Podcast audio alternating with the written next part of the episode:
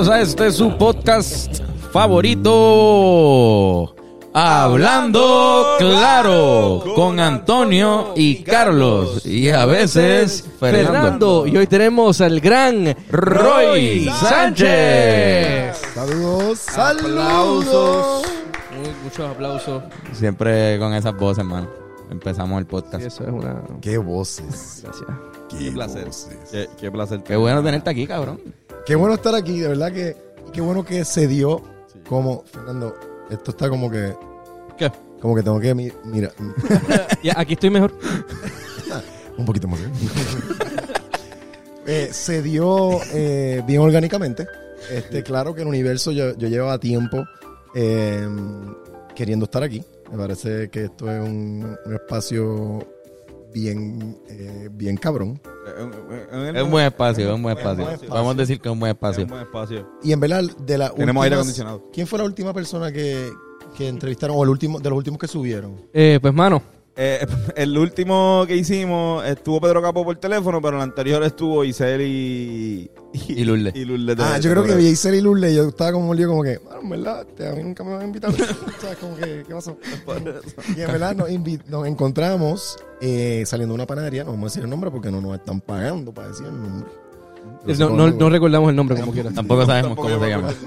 Pero estaba buena. Estaba, Estaba buena. Muy rico, muy rico. eh, y nos encontramos en el parking, ahí como que, hey, Sí, es la primera vez que se, que, por lo menos para mí, que se coordina una entrevista en un parking de una panadería. Pues mira, buena, buena.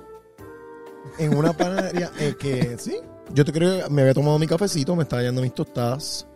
Eh, criollo, sí, son muy criollos.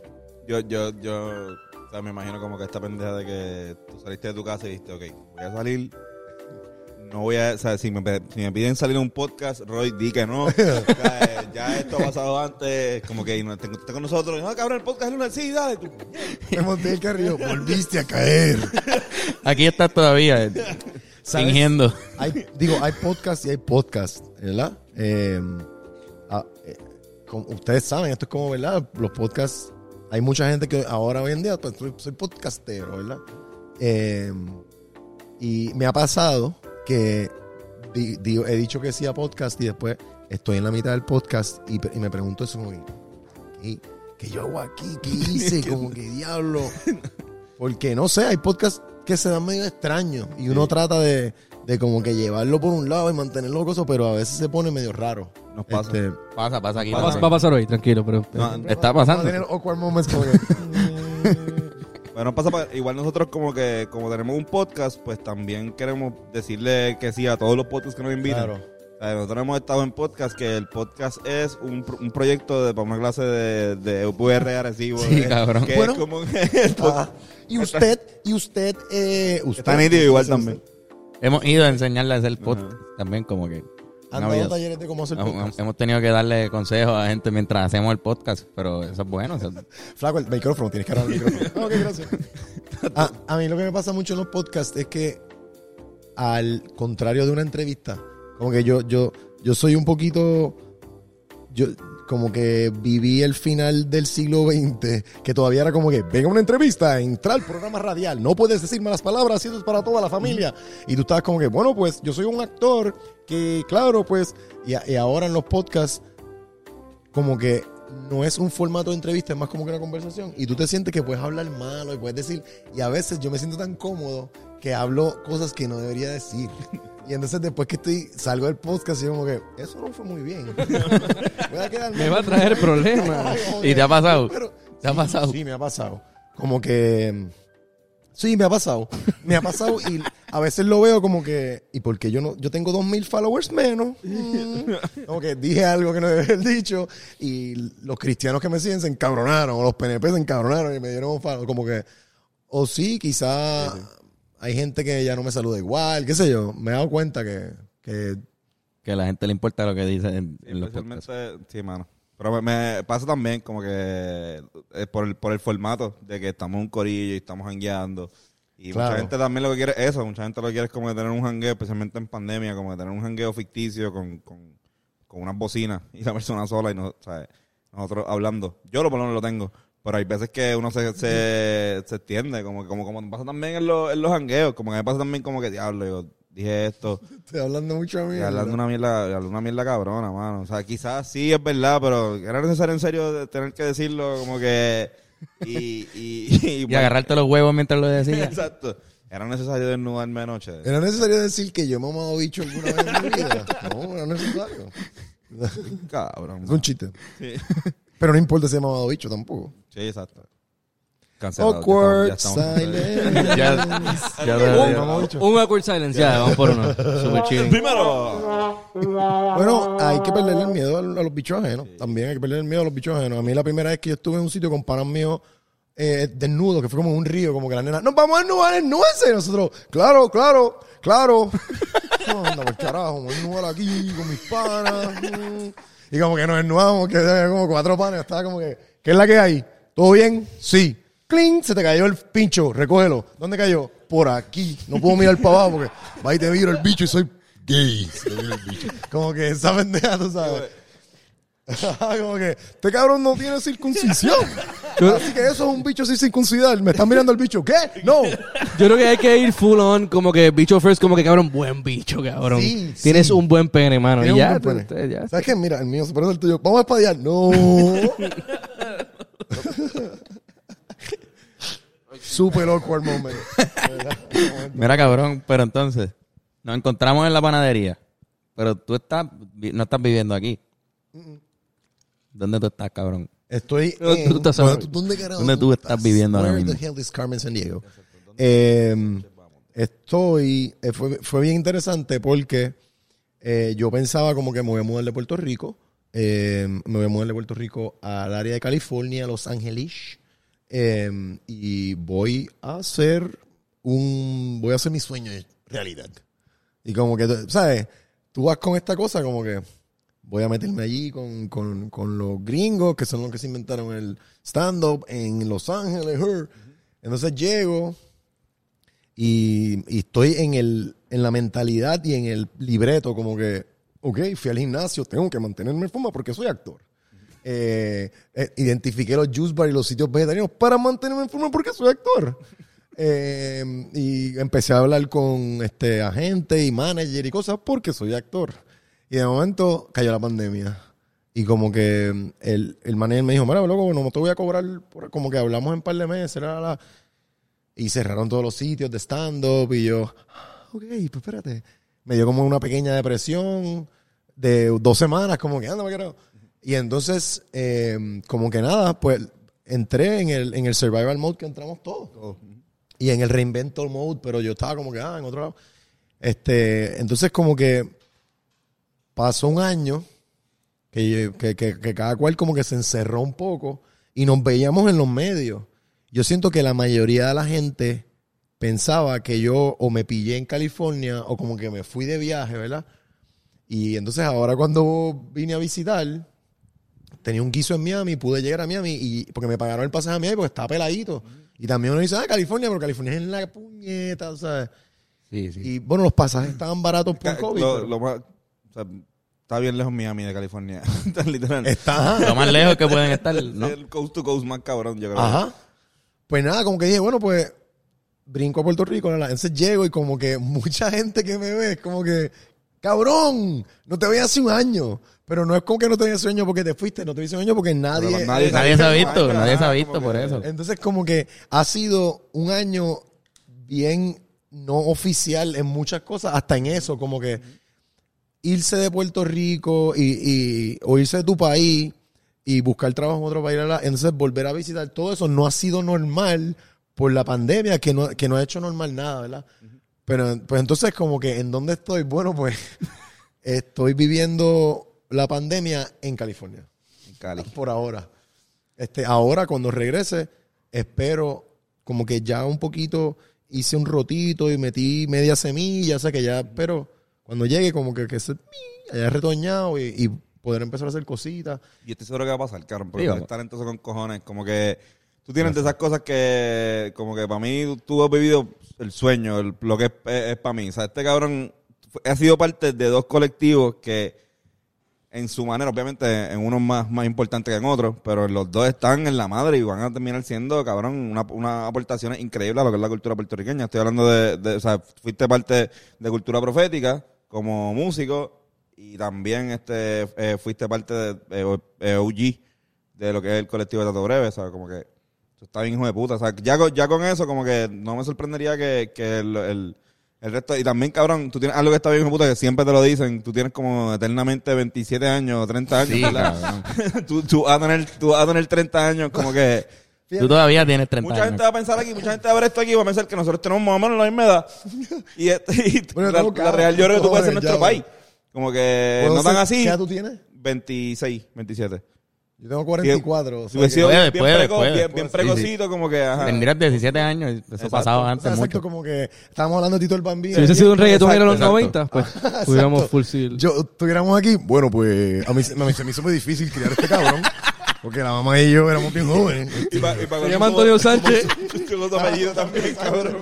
Bueno, yo trabajé en No Te Duermas. Era Como que, tú trabajas aquí porque tú eres sobrino de Tony. Y yo, no, no todos los Cabrón. Sánchez somos familia. yo pensaba tú eras, yo pensaba que tú eras su hijo. Yo decía, yo decía, cabrón, se parecen. mucha gente, Cabrón. sí, sí. Mucha La gente- primera vez que yo te vi, e- este cabrón me había dicho, yo creo que él es el hijo de, de, No Tony. No fue hasta que una vez yo creo que en Roosevelt vi el- la oficina de, de tu papá. y yo no. Ah, tiene el mismo apellido. Este sí tiene que ser símbolo obligado por- Sí, yo, yo, yo relajaba con eso, por ejemplo, yo trabajaba con, con Juan, con Juanpi, ¿verdad? Que, que Juanpi yo le decía que era como realeza artística de Puerto Rico, porque es hija de, es hijo de, de Rafael José y de Magali Carrasquillo. Y, y entonces como que yo relajaba eso con él, como que, ah, ya, tú estás aquí porque tú eres hijo de actores, pero mi papá, sea, y mi familia no son artistas. Yo vine aquí, era como que cabrón, o sea, Yo, Por- estaba, yo estaba haciendo eso con Kiko el otro día, eh, pero es que con Kiko es bien raro porque Kiko el papá es de los medios, pero no tiene, no hace nada de lo mismo que él. ¿cómo es que dice, cómo es que dice El papá es, el papá de Kiko es este Músico, ¿no? eh, Merenguero. em, Eh, sí, pero Moncho. Es Moncho Ñu- eh, Núñez, que es de los comentaristas hípicos más cabrones que hay en Puerto exacto, Rico. exacto. Pero ¿cómo es que él dice? Ah, pesado, pesado. Ajá. Tiene como que sí, tiene un, Pesado, tiene un pesado. slogan. O sea, yo le decía, "Ki- Kiko, mi papá es súper más fanático de tu papá. Por, la, por el epígrafe. Por el hipismo, mi papá juega. O sea, yo, le hago- yo, yo cuando, como que él se refiere a ti como el hijo de, de- de- Exacto, de ese exacto. nivel. Eh, El hijo de, to- el hijo de Moncho que sale en la Ah. televisión. Probablemente no al nivel de Juanpi. Juanpi es hijo de... de Vamos, en pie de realeza. Juanpi, realeza. sí. Mira, Antonio, ese Fernando es realeza también. Fernando, Fernando es... Sí. Digo, de hecho, a Fernando yo lo conozco porque en Teatro Breve, eh, tu, pa- tu padrastro, ¿no? Sí. ¿Verdad? Ángel Noel. eh, yo debería decir esto. Dale zumba, cabrón. Zumba, lo Estamos que hablando lo más de- seguro ya. Eh, Pues esto lo Probablemente en podemos editar Teatro Breve- también. Si es too much, este, podemos editarlo y de repente se, Eh, esto- se forma esto una es- pelea. Esto, es, ah, esto es un apodo que nosotros le teníamos a Ángel Noel de Eh, cariño. Yo creo que eso es cuál es. Dale zumba. Este, obviamente era un grupo de comediantes. Nosotros nos tripeamos. Ah, ay, hue- me huele, pero no me sabe. No, pero así tan Cabrón, casual, el no digo olfato. nada del Espérate, muchacho. eh, 420 fue Oh, ayer. 420. Sí, sí, sí, sí, estamos celebrando por 20. Puerto Rico fue ayer y yo creo que aquí nosotros somos bastante marihuaneros, ¿verdad? Sí. En la- así Nosotros que celebramos Fortuny todos los días. Estamos celebrando. ya para mí el Fortuny no es lo mismo. Qué bueno que cambiamos el tema, no tuve que decir la No, no, te estoy velando, cabrón. tú- tú- voy a dar el file así como... Eso es como tú le decías a mi papá. ¿De qué estábamos hablando? eh, eh, hasta hablando el otro día con un pana que me dijo, ah, Fortuny, Fortuny, y yo, ya Fortuny no es lo mismo. Como que ya la marihuana es bastante Sí. parte de la sociedad. Antes Fortuny era como que, ah, pertenecemos a la contracultura, ¿sabes? Pero, Happy Fortuny, Sí, motherfuckers. no, fue Feliz Fortuny y 421 Ahí está el vasito. es eh, realmente lo que este año. Es marzo, abril, abril del 21. Ujú, O sea, cuatro- es 421. 421. Eh, 421. nosotros no tenemos COVID. Sí, lo tenemos COVID. Para que sepan. ¿sabes?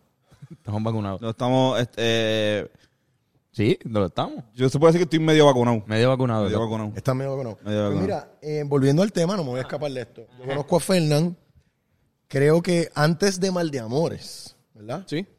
Este, que, que mucha gente fue que quizás la primera vez que te, que te como que, pum, que te vio. Pues yo conozco a este muchacho porque él era eh, hijo de, de Linet y, y de Ángel Noel. Y, y nosotros, en- Teatro Breve salía en, en Punto Fijo, Ángel Noel es el Dueño de- el el dueño de, Punto, de Fijo, Punto Fijo, del que- espacio. Que, estábamos hablando de que no hay espacio en Puerto Rico como ese y Punto Fijo está cabrón.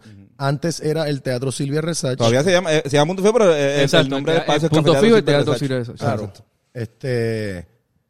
Porque Si ahí no tocaba, sabes- ahí cantaba. Ella Silvia. tocaba ahí. O sea, era- era un espacio bien importante para la cultura puertorriqueña, más solamente. Si no sabes quién es Silvia Resach, pégate un tiro, pero antes búscalo. Mira, mira, loco, lee. Loco, lee, cabrón. Apréndelo y te dispara en la frente. Ahí te disparas primero como que falla primero para que sufre, después te pega un tiro en la sien, cabrón.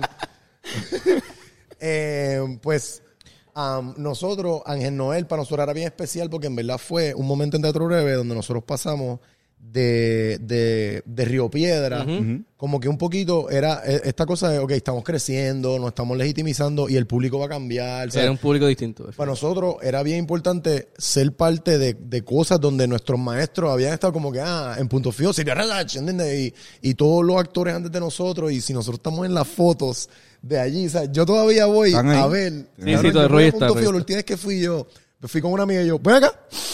Mira Hay varias, ahí. hay, do- hay, do- hay- tres hay como tres, hay como tres. Sí, cabrón. Hay una que Este- sale Carlos Ámbar y todo ese. ahí. que fue de unos paraditos, que era un festival Ah. que hacíamos como de stand-up, 2000, whatever, 8, algo así, 7, empezamos No, a y, hacer- yo, y yo recuerdo verlos ustedes eh, en, en Punto Fijo, en Teatro Breve. Por eso yo me acuerdo que tú estabas por allí a veces, y, y yo me acuerdo verlo y decía como que, qué cool, porque, ¿sabes? Como que este chamaco, como está en este ambiente, ¿entiendes? Eventualmente va a hacer algo, y cuando te empezaba a ver, cuando te ves mal de amor, fue como que, yeah, porque era como que lo, la historia de ustedes está bien cabrona, y ustedes eran, ¿qué edad tú tenías? Tenía, esto fue en el 2000 2006. Tenía 12 años, 11, 12 años. Por eso, cabrón, yo cuando tenía 12 años estaba, papi, yo quiero ser actor, cabrón, este, consígueme una audición, y papá, cállate la boca. y tú estabas en una película y yo estaba como que, qué bueno, cabrón, como que, que tuvo esa oportunidad, tú sabes. Pues nada, voy al punto. Este Ángel Noel para nosotros era, le tenía mucho cariño porque en verdad nos dio esa oportunidad. Pero nosotros, como Ángel Noel es un tío así tan sweet, tan dulce, ¿sabes? Nosotros, eh, yo no sé quién fue un día que estábamos como que, hecho cabrón, Ángel Noel. Porque él, él salía, yo era el trabajo en el Senado para ese, para ese Sí, él tiempo. estaba trabajando. Trabajaba en el. Senado, pasa, iba para allá, montaba con nosotros, veía el ensayo, decía, vengo ahora, se iba y se bañaba, la, la, la. Entonces alguien decía como que este cabrón tiene cara. Nosotros éramos bien, bien lechones en teatro. y Siempre estaba como que, "Ay, cabrón, como que monchale esto, la, bien marihuanero. Y era como que, para mí que Ángel Noel se va para la casa con un pincho y se sirve con un pound quesito, con un pound cake de esos así calientito y le decíamos pounky. En verdad, cabrón. Ahora Ay, vete cake, entonces. Siempre era como que, ah, cabrón, qué sé yo. Cabrón, no le podemos decir, como que no se nos puede zafar Pounky. Pues ese era nuestro apodo de cariño a él. Pounky, Pounky. Pero cuando lo vemos, ¡eh, Ángel, que es la que hay! ay, ay, ay". Siempre era bien cariñoso de nosotros, pero nuestro Gracias apodo... siempre, gracias siempre por, por, por el espacio. No, Ángel, no. No, cabrón, yo... eh, en realidad, eh, eh, al- cuando yo ya Teatro no estaba ahí, yo hice show solo. Recuerdo, recuerdo. O sea, como que él y yo y mi ex y mi ex siempre teníamos una buena relación y, y en verdad él es un fucking, eh, ¿cómo se dice?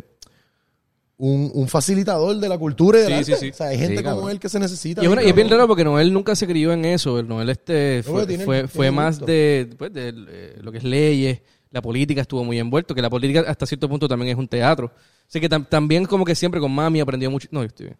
Este, so, pero el cariño que él, de- él le tenía es bien, me- a mí siempre me sorprende porque es como que una persona que no necesariamente es parte de ese ambiente, pero le tiene un cariño, un respeto a la... Se lo a la- disfrutaba y en verdad, para nosotros siempre lo respetamos porque nos dio la oportunidad.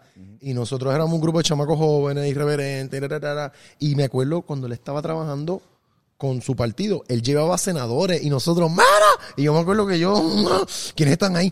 Los miraba por el camerino, eh, cambiaba el stand-up, ¿no? Porque Pero tenemos- está- era popular, o sea, está con el, con el Partido Popular y la jodienda y todo ese corillo. Y con todo eso los llevaba y el hacho se fueron, esos no vuelven más. Como que él vacilaba con nosotros. Sí, sí, sabes. sí. No, Así no, que y- y es bien importante, o sea, para nosotros también, eh, como que desde el principio, si no es el, creo que el primer ensayo que tuvimos con, con el bajista, Los ensayos. este, nos prestaba el espacio. Y era como que Nada nosotros más los ensayos. Hicimos show también. Pero llegamos a hacer La primera llegamos- presentación llegamos a hacer show exacto, pero como que todavía nosotros no, tenía, no teníamos bien, bien establecido lo que era hacer un show y lo que hacer un show en ese espacio. Como que nosotros le- No hicimos algo especial para el espacio. Exacto, quizás en el, en, en el taller C, pues, pues claro, el C puede ser una, un espacio más o menos parecido a la respuesta, donde puede ser una banda, y pues nos va a ir mejor en ese tipo de, de, de espacio para la música. Ya para, para acá, Es, es más, es más comedia, es mucho más difícil. Pero nos prestaba para ensayar y eso era siempre como que un, un plus. Porque es Cabrón, un problema. la tarima, imaginarnos, podríamos ensayar, podíamos ensayar e imaginarnos público y eso. Acuérdate que hubo un momento donde la Yupi, no sé si. ¿Tú llegaste a ensayar en la Yupi? Como que. Gazebo. en múltiples lugares de Es más por eso. En la Yupi, pero como que en la, en la Yupi hay que aprovechar los plugs, pero en, Claro. con- en cierto momento empezaron a quejarse eh, lo- lo- los de las clases nocturnas. Había que, había bien pocos plugs que tenían, que estaban en un espacio donde no se escuchaba, claro. o donde no había, donde que eran- Exacto, y más si estás haciendo, si no, si no eres el, el, eh, sea, quizás si eres tres guitarras está bien, pero como que si estás con una batería, literalmente menos llegaba con una mini batería y con amplificadores de bajo, de guitarra. Sí, como que si es un conjunto de cuerdas de guitarra, no lo van, no lo van a botar. No, había- me acuerdo un que guardia no va a ir ahí, perdónenme. Pero te acuerdas tocando esa pieza súper bonita. pendejo, huele bicho. Nosotros estamos cantando eso, pero si, si están tocando... Ajá, sí, no, me ayuda con No su van a ir a Pero te acuerdas, del trompetista? Había un trompetista que desafinaba con cojones, que era como que ya ahí está el trompetista otra vez. y salía así, ese cabrón, porque le va a decir algo si el chamaco está ahí como que practicando. Está tratando de aprender, mano. Yo lo voy a- exacto, está, está- por lo menos está haciendo pa- lo posible para mejorar. Está practicando como que. Pero él no le va a decir nada, pero si era una banda de cabrones, pues, pues quizás sí. Y, y pues como que tener de eso, de repente tener un espacio donde no le decía, mira, pueden tener aquí y ahí. Eso está cabrón. Como que- O sea, un espacio como tú dices, como que donde tú puedas, porque yo no sé si a ustedes les pasó, me imagino que sí, porque esto le pasa a muchas bandas, como que cuando estás ensayando o cuando empiezas a tocar, normalmente son sitios chiquitos y también tú tienes un poco de miedo al público y eso, y estás como que, cabrón, quédate aquí, la batería y el bajo pegadito, entonces la guitarra y el órgano por acá, que, que- que nos miremos, un, dos, tres, ahora el cambio. y de momento como que consigues un guiso grande y la tarima es bien grande, es como, que, cabrón, ¿es para dónde tú vas? Te cabrón. tengo que- y empiezan a tocar de lado. O sea, como que todo, toda esa, que, que es el proceso de, de, de verdad, de, de todo, casi siempre, como que empieza sin conocer y a medida que te vas dando cuenta y vas conociendo, pues ya ves. Pero que, tú sabes, sobre todo, ensayar en sitios así donde tú puedes decir, ah, espérate, este es el escenario, tengo que estar aquí, ta, ta, ta, como que es bueno para empezar y que haya gente que te, que te provea eso, pues vale con cojones. O sea que, eh, en el Noel, eres un Gracias, caballo. Noel. Dijiste ahorita que, que como que algo de que tú, de que tú le decías a tu papá, yo quiero ser actor, llama esto, decía, vamos a un bicho. ¿Qué, qué, qué llegó primero? Lo Una pregunta, ¿Qué llegó primero, la, la música o, o, el- o la payasería o el arte o el teatro, perdón? Este, bueno, Esta es la pregunta histórica- la pregunta histórica del podcast de hoy. Vamos, identificaremos qué vino primero. Esta es la, pre- sí, esta es la pregunta que preparamos. Lo demás va a ser fácil. Ya la tiraste, cabrón. Eh, yo, yo, em, yo, ¿cómo te digo? Para poner en perspectiva, yo vengo de una familia bien tradicional, en el sentido de que, em, como que hay, hay gente que, qué sé yo, la familia de René Joglar, que tú sabes que, que, ah, pues, mi mamá era actriz y cantante, y mis hermanos eran músicos, como que tú vives, pero en mi, en mi familia, la, mi mamá trabajaba en un banco, mi papá estudió leyes, y, y eran como que clase trabajadora, ¿sabes? Mi papá era como que l- eh, él siempre me- eran, eran como valores de clase media trabajadora, ¿entiendes? Y un poco como que la idea de tu, de las artes y eso no, no, no, no es una, no, no es algo práctico, ¿entiendes? Como que estudia administración de empresas y si quieres hacer chiste con tus panas, pues bien, pero cuando se te caiga lo del arte, estudias Es que no, administración. cono- no, no conocen el camino tampoco. No te van a decir como que, ah, si Claro. te vas ahí, no sé qué decirte. Te Claro. vas a ir a una piscina donde con gente en que el yo no camino, sé, claro. que no te puede ayudar. Mira, yo tengo experiencia con esto, hazlo Ajá, así, que es lo quiero. Ahí sí, Sí, es puedo lo único que te- puedo tener como que... Entonces, pues yo tenía una creatividad de chiquito, como todos nosotros creativos, mucha gente que está "Ah", y no los entiende, pero pues yo era el travieso, tenía problemas en la escuela, todas esas mierdas, no tenía outlet donde uno en- enfocarte de eso. Yo siempre dibujaba mucho y como el dibujo, pues bien práctico, porque si tú no estás en teatro y cosas, no, no puedes ver el resultado de lo que tú quieres hacer, pero el dibujo, pues tú ah, coges una clasita de dibujo y pues en mi casa era como que, pues será pintor, estudia arquitectura y yo... "Ah". Entonces como que a mí siempre me gustaba la, la actuación o el teatro, eso, porque sentía que, que estaban los elementos que a mí me gustaban, como que podía hacer actuación con muñequitos o voces, era como que... ah. Pero también no sabía cómo, o sea, yo, yo veía a, a programas infantiles o anuncios y yo, yo puedo hacer eso. O sea, que uno sabe cuando uno es chamaquito como que yo puedo hacer eso. Ese chiste yo lo entiendo y la gente no entendía el chiste y tú, chico, el tipo es un payaso y le pisaron el tejo, olvídate. Como que Pues yo, de ch- chamaquito, era como que, papi, búscame algo. Yo no sabía cómo decirle cómo. Yo me imagino que era como, que, tú tienes que ir a Hollywood a hacer eso. Y esos chamaquitos son patos. ¿Tú sabes? ¿Cómo quieres ser pato? Como que, ¿qué? Yo vi a Israel Lugo. Y para mí Israel era como que, mano, este chamaquito, era, era ventrílogo y mierda. Sí, de, de- Y, y, y salía con cantinfla en programas y yo, este chamaquito es mi ídolo, tú sabes. Nada, la cosa es que como a los 14 años mi país trabajaba en la telefónica, creo que era, y Luis Molina iba a dirigir eh, la guagua aérea. Y fueron a buscar algo de la telefónica, un auspicio o algo, y mi- le tocó a la oficina de mi país o algo, y al final de todo le dice a la muchacha, oye, mira, yo tengo un hijo que se lo está jodiendo, bla, bla, bla". Y ella, pues mira, los castings son en tal fecha. Fui allí y me, y, me- y- y me cogí un papelito que se llamaba Javier, que tenía una ¿Tú línea. saliste la bobería, cabrón? Salgo en la bobería. Ah, Y pero sale mi no. nombre y todo. Vete pa'l carajo. Y entonces yo O sea, salgo- bueno, no, es la película icónica de Luis Vamos a ponerle el clip, o sea, Sí, sí. Le- no, le lo puedo- o sea, se lo voy a buscar más o menos. En mi Eh, escuela faltaba un maestro y poner la bobería. como Sí, que importante era como Pues, que... Literal. para mí, yo cuando era chamaquito ponían los cuentos de Abelardo. Ah, también, que- también, también, exacto, que es el, de- el que te enseñó lo de Jacobo siendo lo de profesor. Ajá, El, ajá. el ma- el profesor que, que, no, que, se- que no quería hablar inglés. Lo, Sí, sí, lo sí. obligaron, esos eran los que, que Eso, ponían este, eh, Bagazo, lo que eran cuentos de la caña, todo eso que hacía Abelardo de Alfaro. Y salí, y eso lo hacía Luis Molina, y era como cine cultural puertorriqueño, pero bien hecho.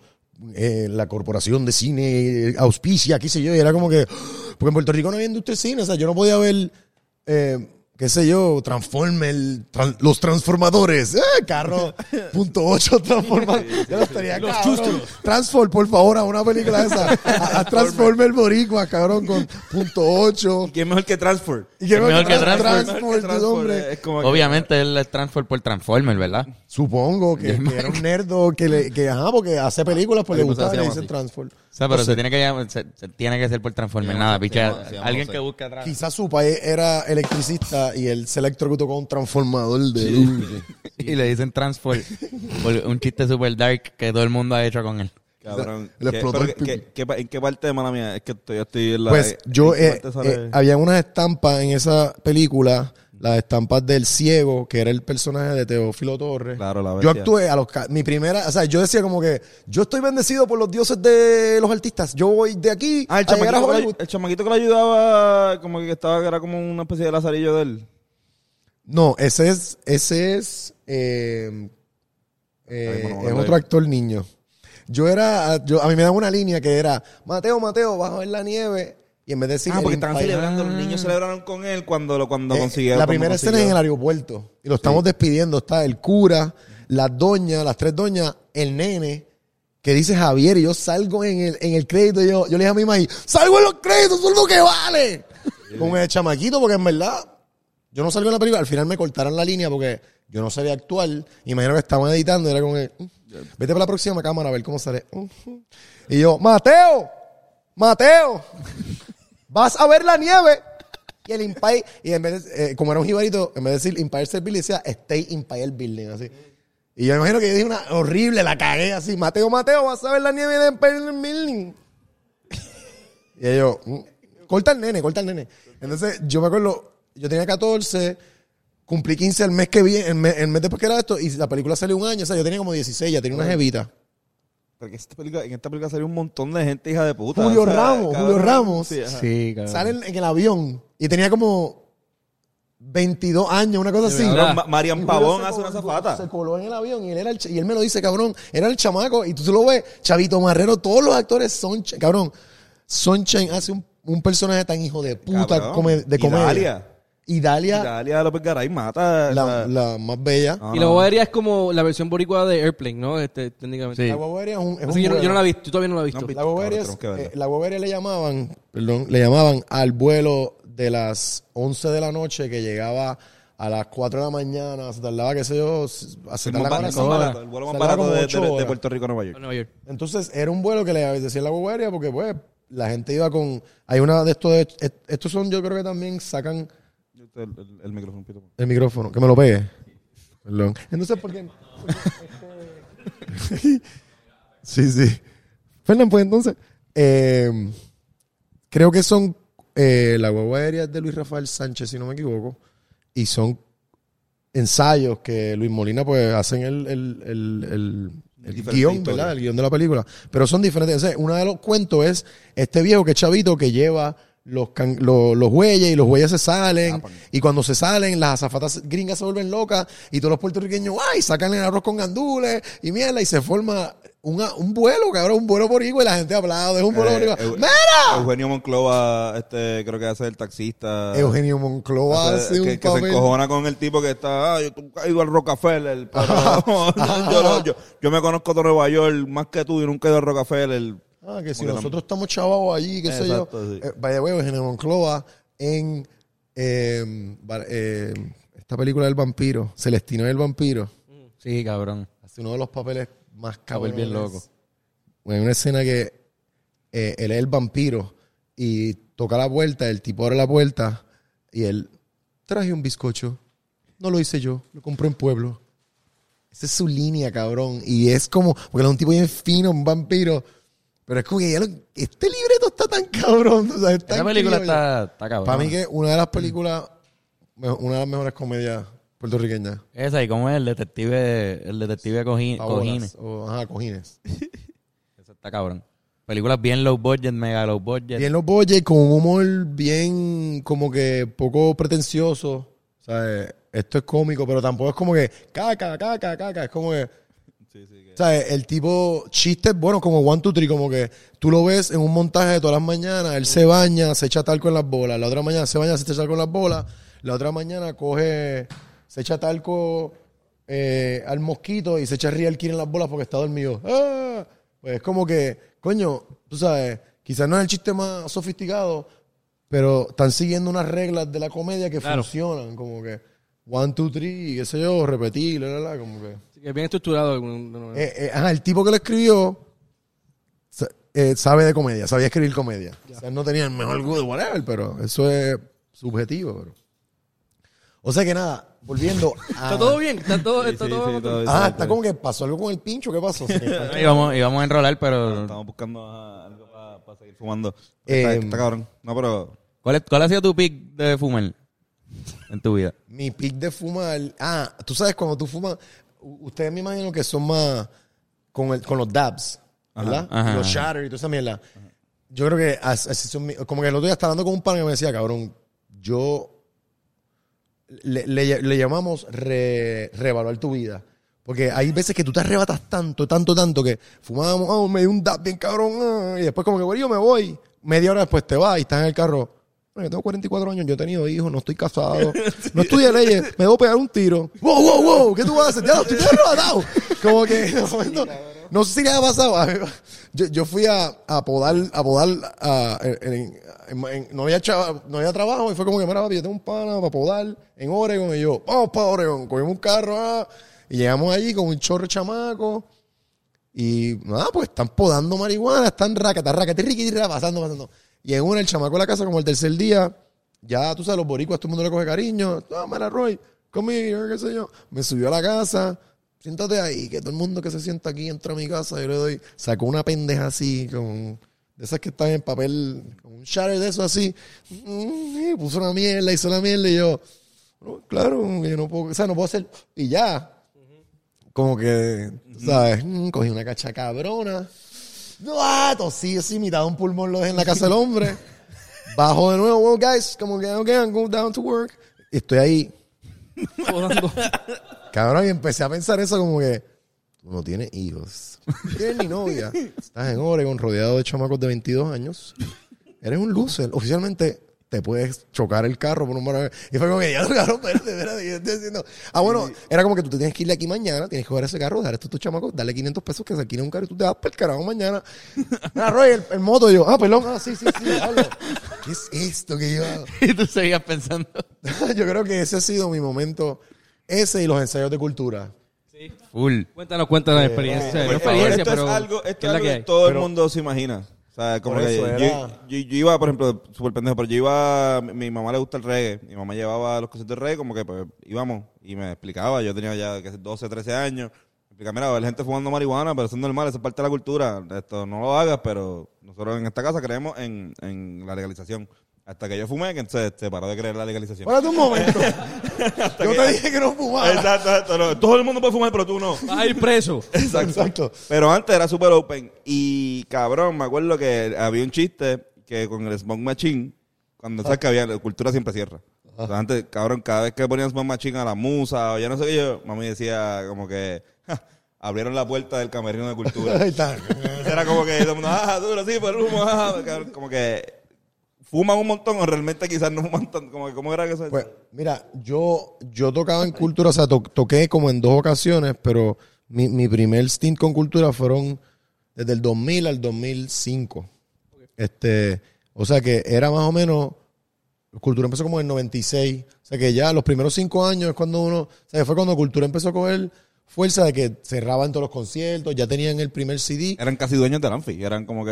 Era, yo tocaba en Ayaguna, que era una banda que también era como que cuando Cultura grabó, pues Ayaguna era la banda de reggae que, que no era famosa, pero que Cultura estaba en Miami tocando y era como que, ah, pues llámate a Ayaguna. O sea que yo antes de estar en Cultura toqué con, le, le abrí a Culture, Black Uhuru, Bonnie Whaler, Aswad, o sea, Anda todas las bandas que yo me crié oyendo y que para mí eran los ídolos del reggae. Bueno, eran los ídolos, o sea, fucking Silly Pulse, whatever. Claro. Entonces, yo caigo como en cultura porque el percusionista de Dios se va. Yo conocí a Willy por Peyton de la Yupi, whatever, por, por la escena del reggae. Bueno, yo lo conocí en Peyton, pero ya yo tocaba en otra bandita que tocábamos en Mayagüez, se llamaba Outcry, y tocábamos cover de reggae. Este, la cosa es que Willy un día me dice, mira, ¿qué tú estás haciendo? Y yo, mano, Ayaguna se desbandó, el cantante se fue a estudiar, ah, whatever. Willy siempre fue como que el líder o, o como que del corillo o eran entre... Bori. Ajá. Eh, los originales, o sea, los que los que quedan, bueno, los que quedan originales, No, ahora mismo se entiende que sea. Exacto. son los originales de la banda del 96. Después de eso, Omar, que entró como en el 98, 99, Como una bestia. que es una bestia que Caballo. cuando Iván se fue, Iván Gutiérrez, Omar, Omar se queda como el arreglista de vientos de cuerdas, tú Eh, es un poco Caballo. como casi el director de la banda, él es el que está diciendo a las nenas, cualquier invitado que ya sea de vientos o algo, como que él mira a Omar, tú sabes. Este, pero Willy es como que el director artístico de la banda, supongo. Yo no sé porque ya hace tiempo que no estoy con ellos, pero en ese momento que éramos chamacos y que estábamos como que el reggae va a liberar al mundo. Cabrón, de hecho, eh, hace poco te vimos. Estábamos viendo un Ah, sí. performance de, de Viñera. cultura. Eran viñe- no, no Yo recuerdo. no- Eh, Tuvimos que darle pausa y salía tú así. Ah, ese Luna, Luna, el de Luna, el de Luna, el de Luna. Fue el de a los Luna. 15 años. Ahí fue que volví a tocar con ellos. Que me llamaron, mira, vamos a tocar el Luna Park los 15 años. A ver si quieres, sí. Pero es que sí. Como que, Tengo la maleta ahí ya ready como que... cabrón, yo estaba ahí afinando el tambor. Sí, sí, sí. Y tú de chamaco siempre estabas en la, o sea, en la música. No, yo empecé a tocar, yo empecé a tocar, a mí me encantaba el reggae, a mí me dieron un CD, un cassette de Bob Marley, Upri- eh, Uprising, este, mi primo mayor me dio un cassette, toma, escucha esto. Yo escuchaba rockabilly, me gustaba Elvis y la música vieja americana, qué sé yo. Este, y, em- y estaba empezando a escuchar como que Roy, eh, Roy Brown, no, este James Brown, como Ajá. que funk y cosas así. De chamaco, como en sexto grado. ¿Eres Y mi primo. Eh, no, estoy un poco bien porque esto con la sequita que tengo. Yo estoy bien también. Gracias. ¿Quieres agua? Pero gracias. No, tengo aquí, gracias. gracias. Pero gracias. Es el primer podcast que me ofrecen comida. A mitad de podcast. A mitad de ¿Viste, podcast. cabrón? Está muy bien. Hay podcasts que como que, ahora llevamos dos horas aquí hablando y no me han ofrecido nada. No, sí, pero, pero, ajá, otros pues, podcasts. Sí, puñeta, otros podcasts. ¿Dónde nos quedamos? Aprendan, eh, traigan estábamos agua. hablando de cuando empezaste, como que escuchabas este Elvis y todo eso. Mi primo me dice Tom of Rising y a mí Bob Marley me cambió la vida como le cambia la vida a todo el mundo que lo escucha.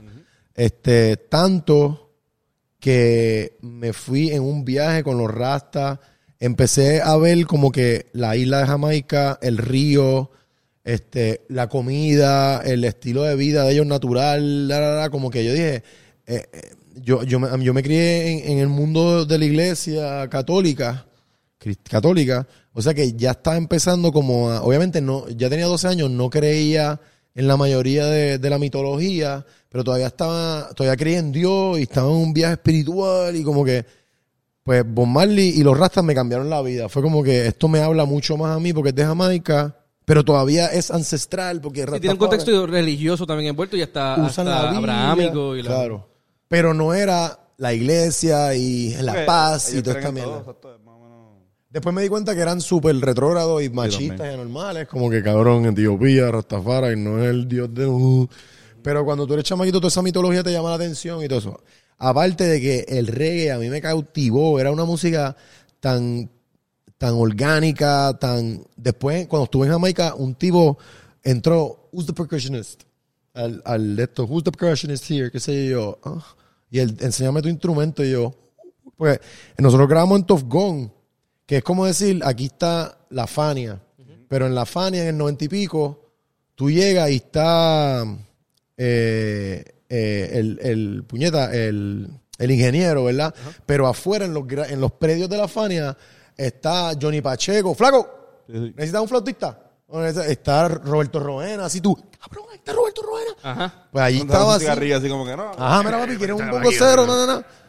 Porque la gente que venía de Colombia, de Venezuela, de Costa Rica a grabar salsa, venía el cantante, se casó el trompeta y, y el cuatro. vale, Y acá venían, no, acá buscas el cuatro, buscas el bongo cero, vente, Roena, vente.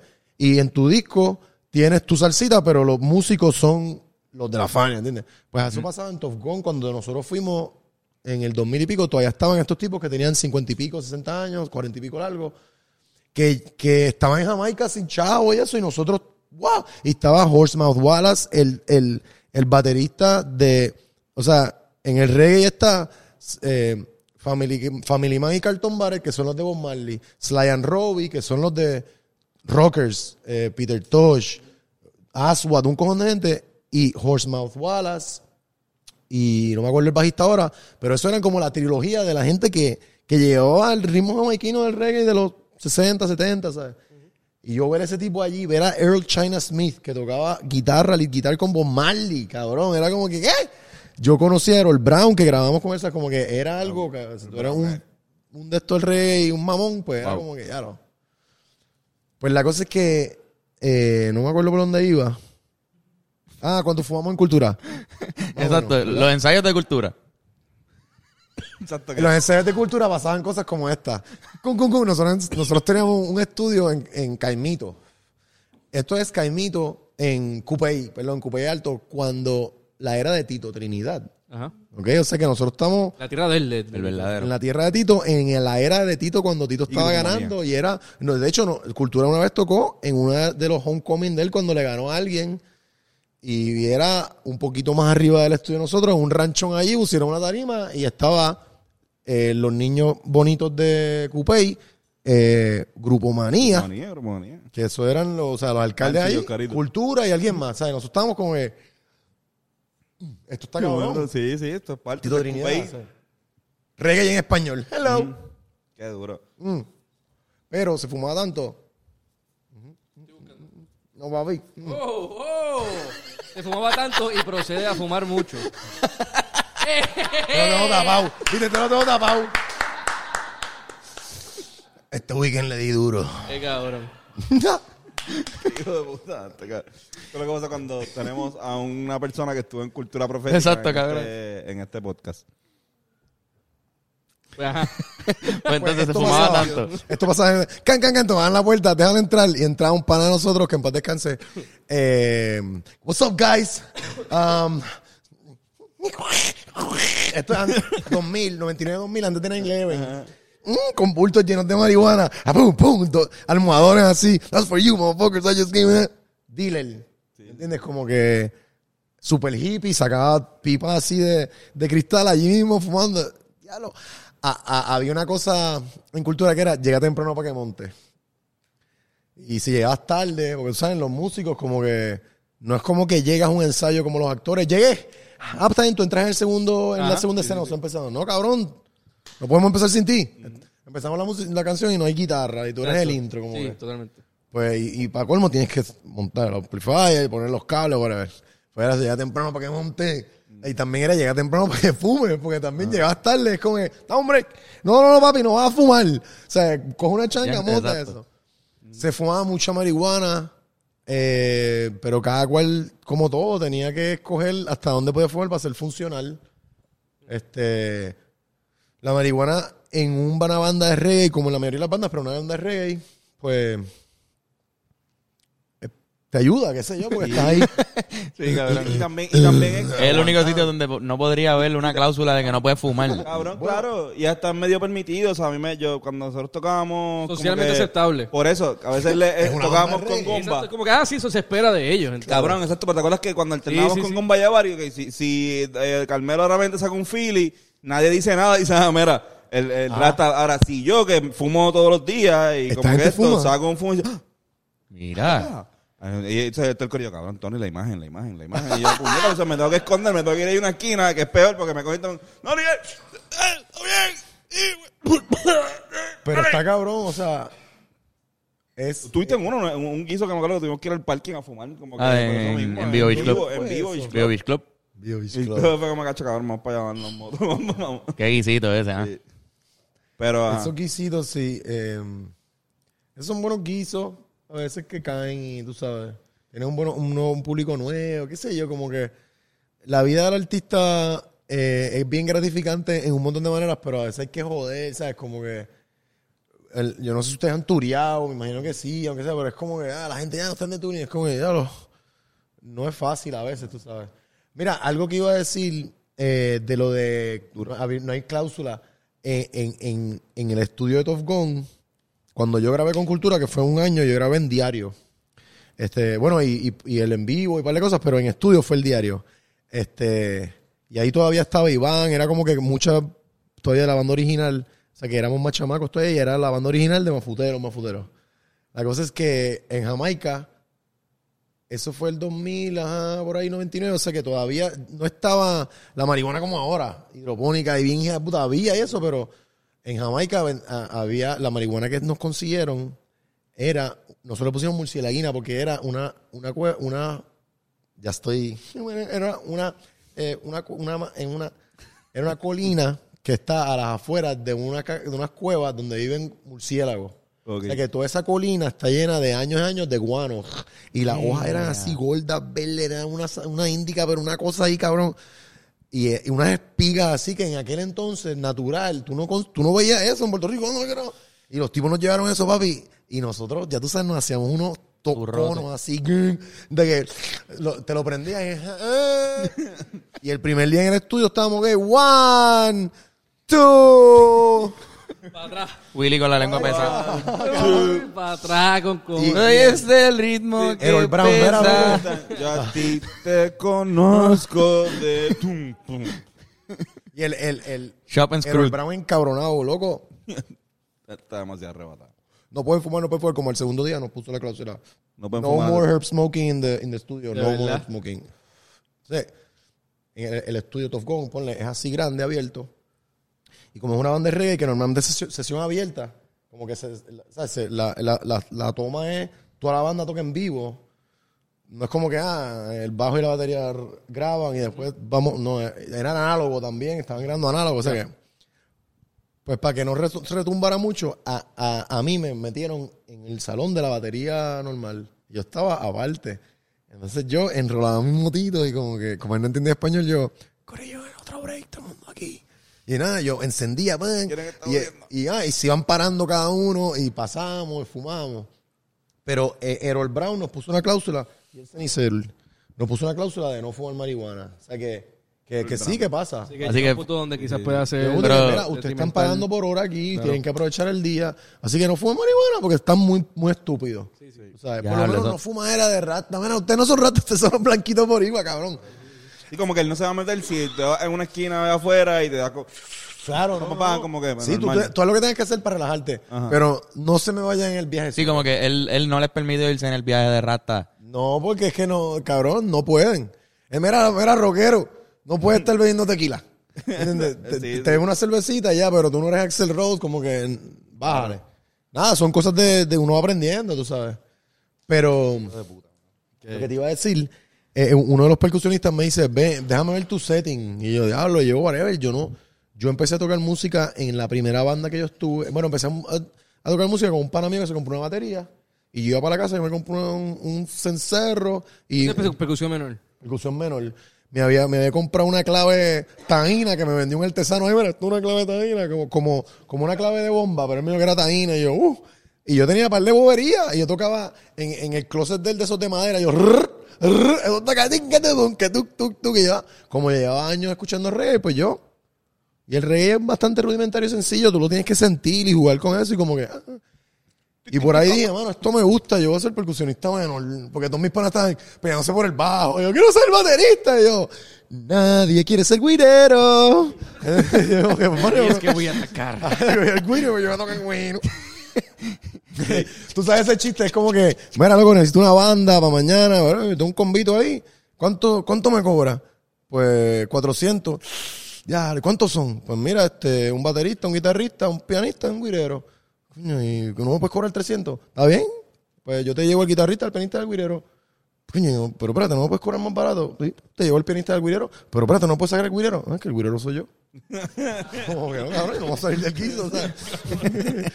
o sea, es como que la cosa es que el tipo me dice, enséñame tú esto, y yo con la con, con- con, con la, con, con el complejo de que "Ay, yo no estudio música o yo no soy rasta, no. pues yo tenía el, el, el Nayabingui, que, que es como el, repica, el repicador de los Nayabingui, de los rastas. Ese era mi tambor que yo usaba, pero también tenía como una conguita y tenía Tenía un, clave. Una, una- un kit. un- Sí, yo tenía una Un mesa. kit de percusión, exacto. Sí, pero- Pero La- tenía la- percusiones clásicas de, de reggae como la quijada de burro y, y los bloques. Este, y tenía ¡uy! el vibrafón y un par de cositas Es que la de quijada- otras bandas que La yo. de burro se usa un montón en el do. Sí, sí, sí. Como que cuando, cuando se van en eso. Claro. La percusión sirve un poco, claro, la explota en el doble, ya las bandas un poco de Inglaterra, que son como más rockeras un poco, pues, y más psicodeliquitas. Después, pues, lo- lo- las percusiones de Bob Marley están cabronas. Lo que pasa es que al principio son, es que cabrón, es- las percusiones de Bob Marley están cabronas. O sea, esos, esos dos tipos, mira, su- tu, tu, tu, tu, tu, y a veces tú lo oyes y atrás hay un y tú no lo oyes, pero en la canción tu diablo, cabrón, a veces parece algo de la guitarra o algo. y no Qué lo buenas grabaciones. No, pero es verdad, o sea, hay, unas veces que, que el percusionista menor hace como que un toc, toc, toc, Ajá. y después está 30 segundos sin hacer nada, como que. No, ya, a mí pero- mis pero panas, ese- papi. Mi, ¿Sabes Es que los normal. panas, si tú eres el guitarrista, pues, pues, ¿por qué no eres el bajista? Si eres el bajista, ¿por qué no eres el baterista? Los Ah. panas, pues yo era el percusionista y el pana, mira, tuki tuki. Mira, tuki tuki era una mierda que vendía Kentucky oigo, en las navidades. Mira, tuki tuki. Mira, Rey, tú, tú vas a tocar tuki tuki hoy. y yo. "Ay, yo voy a llegar lejos con mi tuki tuki. Y tú con, con un guirito. El mejor tuquituquiquero del mundo. Eh, Por eso, ¿tú quieres joder con el güiro? Mira dónde llega, súper. En el tuki tuki en Luna Park, mamabicho. Ajá, es como vas- que- que li- literal, yo estaba, estábamos creando en Luna Park y yo, a todos los haters, mírenme ahora, tuki tuki, tuki tuki. Tuki tuki. Cuando me, El primero en salir así allí en... en la foto, en la foto, eh, Mira, pero ¿por qué fue que, que te fuiste? de cultura. Eh, la primera vez fue por, Especificar. si se puede. De cultura, sí. Digo, ¿Qué- qué o sea, no, no, no voy, ¿Por qué no voy a entrar en tu casa? pero- ¿Por qué te fuiste a tu casa? la Ah, de- porque me fui del estudio. de este, no, la primera vez fue porque ellos, ellos fueron a México a grabar Mota. Íbamos para México a grabar Mota. Pero yo estaba metido ya en teatro y muchas cosas. Y ya me estaba comprometiendo un poco más. Porque yo también decía, bueno, los tuki sabes, tan buenos, pero yo no puedo. Y también era una cosa de que yo no supe quizás decir, bueno, pues estoy en una banda, estoy en esto, ¿verdad? Y- y esto fue lo que pasó. Eh, yo tenía una obra que había invertido mucho en ella y teníamos un tiempo de ensayo. Y de momento cultura de la y surgió esto, nos vamos a ir para México, vamos a estar cuatro meses por allá tocando en una casa metido y vamos a hacer un disco. Y yo, ¿qué? Pero espérate, es que tengo un compromiso, yo no puedo ir ahora. Y es como que, bueno, pues nosotros nos vamos y vamos montando, whatever, tú eres el tuki tuki. Y allá, nada, les dio un arranque y me llamaron un día y como que, mira, loco, que nada, que te votamos. Como que si no puedes, la, la, la. Y yo al principio ya había, ya había invertido cinco años y había puesto mi estudio a veces en hold y muchas cosas. Y nada, esto son cosas que pasan en la vida, en los egos, en los trabajos, en las necesidades, whatever. ellos tenían sus razones, pero yo en el momento fue como que yo estaba tan comprometido con la causa. También Cultura era una banda que para mí era como que yo era joven y, y- y- y yo vengo de, de escuchar a Roy Brown y, y a Fiera La Vega y siempre tenía que ver una, siempre, yo soy comediante sátiro, a mí me gusta criticar por el mero hecho de tener un punto de vista diferente al status quo, ¿entiendes? No es criticar por criticar, es porque últimamente me he metido en problemas por, por criticar a la gente de mi edad que sí, que se lo mama más Bonnie. Y estoy tratando de hacer el punto bien claro para que no piensen que yo, como que, porque me, me, me está, me está cómico a veces, porque que cuando yo era chamaquito todo el mundo se lo mamaba a Michael Jackson, qué sé yo. Pero Michael Jackson al final del día era, una, era un producto de algo que había que criticarlo de una manera, ¿verdad? Pero ahora a mí no me interesa criticar a Bad Bunny directamente porque no me interesa, ¿verdad? Yo estoy en, qué sé yo. Más te vale, ¿eh? Más me vale. Más te vale. Además de no que yo no sé. Fuera, nosotros. votado. Eso eh, te pueden, no. te pueden cancelar. Me puede- no, me ha salpicado mucho aceite caliente. ¡Ah, perdón! Eso no fue lo que quise decir. Este, porque, pues porque hay un fenómeno como Michael Jackson, cabrón. Tú, en un momento tú decías algo, algo crítico de Michael Jackson o de sus seguidores o algo. Yo, a mí lo que me parece es que yo veo gente en los medios de mi edad bien invertido en, en, en el pop stardom. No en que, mano, sí, este chamaco, toda su historia y la, ca- todo, eso está cabrón, sí. Pero hay un pop stardom y una cosa es como que bájale dos, tú tienes cuarenta y pico de años, como que, como que, bailando, es como que te ves bien ridícula. Pero es mi, eh, a nadie le importa un bicho, es mi opinión y es mi crítica porque, porque me crié un poco con eso, ¿sabes? Cultura, la- la- un poco la crítica, tú no puedes caer en el ser preachy o criticar directamente, no puedes criticar al que no se lo merece. Yo siento que hay, hay gente como Bad Bunny, claro, cuando tienes un Bugatti, ahí te pueden tirar lo que sea, porque ya, ya tú estás en un nivel que esas mierdas no te importan. Probablemente le impor- te Sí, sí, pero- porque tienes un corazón, pero tienes un Bugatti. Es lo que te digo, estás en un nivel de ya de, en el juego que tú estás dominando un montón de... eh, Adidas está bregando, tú te sientas con Adidas atrás, o sea, no importa, pero obviamente es lo mismo que Michael Jackson, como que Michael Jackson eh, es un legado y eso, pero tú puedes, hay cosas criticables dentro de, hay gente que se moría, ¡ah! Lo veía y se moría, mira, loco, tú tienes que pagar la renta, vete a trabajar, como que me desvié. ¿Verdad? Me desvié. Tú me vas a No, loco. Editen esto, cabrón. Editen esto, cabrón. Maldita sea la marihuana, loco. No, pero Siempre, cabrón, pero- siempre digo lo mismo, cabrón. En todos los podcasts digo algo que no tengo que decir. Lo dije, ¿ves? No, no, pero está Pero bien. Está bien, pero lo- te explicaste bien. ¿Me expliqué bien? Sí, te explicaste. Sí, sí, sí. Yo, por favor, que me entiendan. El otro día me atropellaron en Twitter, me atropellaron, me atropellaron. Dije algo, puse esto. Lo voy a buscar. Era como que algo de los seguidores. La mamadera con los seguidores. Y era como que, este tipo está tratando de llamar la atención. Este tipo está corriendo. No, perdón, pero es como que perdón. Ma- ma- Michael Jackson, buhu, Michael Jackson, ah, Michael Jackson no viola niños. Mira, hay que investigar, quizás está violando niños. Sí, sí, O sea, sí. como que hay cosas también que tú puedes decir que no, que no es en el tren de la mamadera de, de esta figura. Lo volví a decir, loco, mándenme a callar. Sí, no, no, pero es que la- también la gente eh, es bueno que aprenda también que uno puede escoger en las redes sociales con qué encojonarte.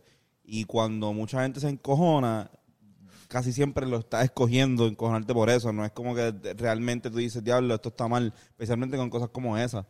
O sea, como que, mira, tú eh, eh, como que te, te encojonaste duro. Como tú, como tienes el derecho para, para decirlo, este cabrón las redes sociales también tiene el- el- la mierda de derecho de, de poder encojonar también. Y, Ah, y no, y ya es totalmente. básica- por eso ya básicamente es como que, eh, por lo menos como yo lo veo, como trato de hacerlo, porque a veces me dan rant también y después me digo, no seas pendejo, cabrón, esto es, un- es una, es una nube. O sea, tú también, como que si yo me encojono, porque tú te encojonaste, porque yo, porque yo puse esto, Estaba aportando a... estoy ya metiéndome en tu, en tu juego y que puede ser como el flow tornado. donde Claro. de repente estoy una semana casi sin dormir bien porque estoy pensando más en ti que realmente en mi salud mental y en cosas Y a- además, más- Twitter es un lugar súper mega tóxico. Sí. Twitter. pero Primero que pero, nada- pero, Pero Twitter está cabrón. está Primero ganando que, en claro, toxicidad. primero que nada, Twitter es un lugar bien tóxico. O sea, para redondear en este tema, yo soy comediante. X persona es un artista de música urbana. Eh, ¿Sabes? Eh, eh, sí se cruzan los caminos, pero es como decir, yo soy escritor y tú eres algo, pues yo voy a escribir ciertas cosas, pues dentro de la, dentro de la retórica de uno, pues nada, uno comenta, whatever. Volviendo al tema donde estábamos ahorita, me llamaron, ya no puedo estar en cultura, y más o menos ahí fue el final de, de mi primera etapa con cultura. Después fue lo de los 15 años, del Luna Park, eh, y ahí estuve como dos o tres años. Ok, y ya, ok. y ya ahí también, pues, Cuando hubo, hubo, algunos- hubo unos conciertos, como dos años. hubo, unos- hubo un concierto de cultura que Toto Breve salió. No fue de Eh, cultura, no, fue, no era de cultura, era- creo que sí, Era hubo, sí. O algo, o había, algo. había una, había una correlación como que ellos estaban pendientes cuando Que ellos hicieron. o sea, cuando Toto Breve cogió ese boom bien cabrón de de bueno que quizás el que yo me acuerdo es quizás el segundo o tercer boom de Toto Breve como que el del Hosco el de cuando estaban El del como Josco. que Ese fue Ajá. como que el, ajá, el, el tercer, o sea, el, Por eso el tercero. primer boom fue Teatro Taller C, Punto Fijo, y el Josco ya era como que, ¿qué vamos a hacer hoy? Pues mira, eh, este app me dice que hay un grupo que se llama Teatro C, Teatro Taller, Taller Breve, no, no sé, Sí, es el Josco, era se como que... el mejor date del mundo O sea, era, era el mejor Sí, mano, un buen, Tierra, un buen date. cabrón un domingo era, era Me decía perfecto eso, cabrón, sí no me cojas en la pareja, pero la paso cabrón. sí El del Tuki Tuki también, el, el mismo pana. Yo creo que era de los mismos para... Era el mismo corillo, era el mismo corillo. Que también me decían, ay, ya te drogué el más comidito. Pero estaban allí, hola, hola, ¿todo bien? Hola. cabrón no, ahí está y- hablando. Y, y, bueno, como que yo aquí bien mamón. mamón, mamón. Pero en mi parte Mamá, favorita, mamá. eh, eh, obviamente era cuando tú subías a hacer stand-up. Porque me explotaba yo pensar, o sea, pensar que, que, que tú posiblemente hacías un stand diferente todas las semanas. Yo no tenía, yo no tenía el presupuesto en Al ese momento. A los principio. 18 años, 19, no tenía el presupuesto para ir toda la semana. Pero sí trataba de. Pero estaban en trataba video, de ir como dos por, dos por chizo. Lo subían a YouTube. Bueno, pues, Y y- después lo de YouTube, ajá. Yo empecé a hacer stand-up en Taller C por... Yo siempre, o sea, había hecho un stand-up aquí y un stand-up allá, qué sé yo, pero de momento, como tenía... El show empezaba por 15 minutos, 20 minutos, 25, ah, y ya teníamos 12 personas en el público, 14, 16. Cabrón, hoy ya no 50 personas, cabrón. Aquí hay gente que... Hay una fila. Y era como que... Sí, pues ya, ok, tenemos que hacer algo. Tenemos dos sketches y vamos a hacer una rifa en el público. Vamos a rifar un bebé, cabrón, y hacemos estupideces. O sea, un bebé en busto, una muñeca, pero... eh, Un bebé real. No, empieza una investigación bien al garete ahora y, Eso es algo bien y TLC, descubren. Este es el clickbait. El bo- o sea, tráfico de bebés. Tuve que aclarar que no real porque pensaba que la gente se iba a pensar... Teatro breve, vendía bebés. Trato- Eh, eh, Trata, trata Trato- bebé. trata bebés. Trata bebé. ¿Teatro breve o trata de bebés? Trata de bebés. Bueno, Teatro Breve se llama al principio Teatro Breve para tiempos rápidos. ¿Ah, sí? ¿Verdad? Ajá, y, y el, el- el primer arte, yo creo que le hizo Mike, era un bebé llorando y decía, para de sufrir. Eh, teatro breve para tiempos rápidos. Y era como que todo este concepto bien de la Yupi, como que vamos a hacer una crítica social, qué sé yo.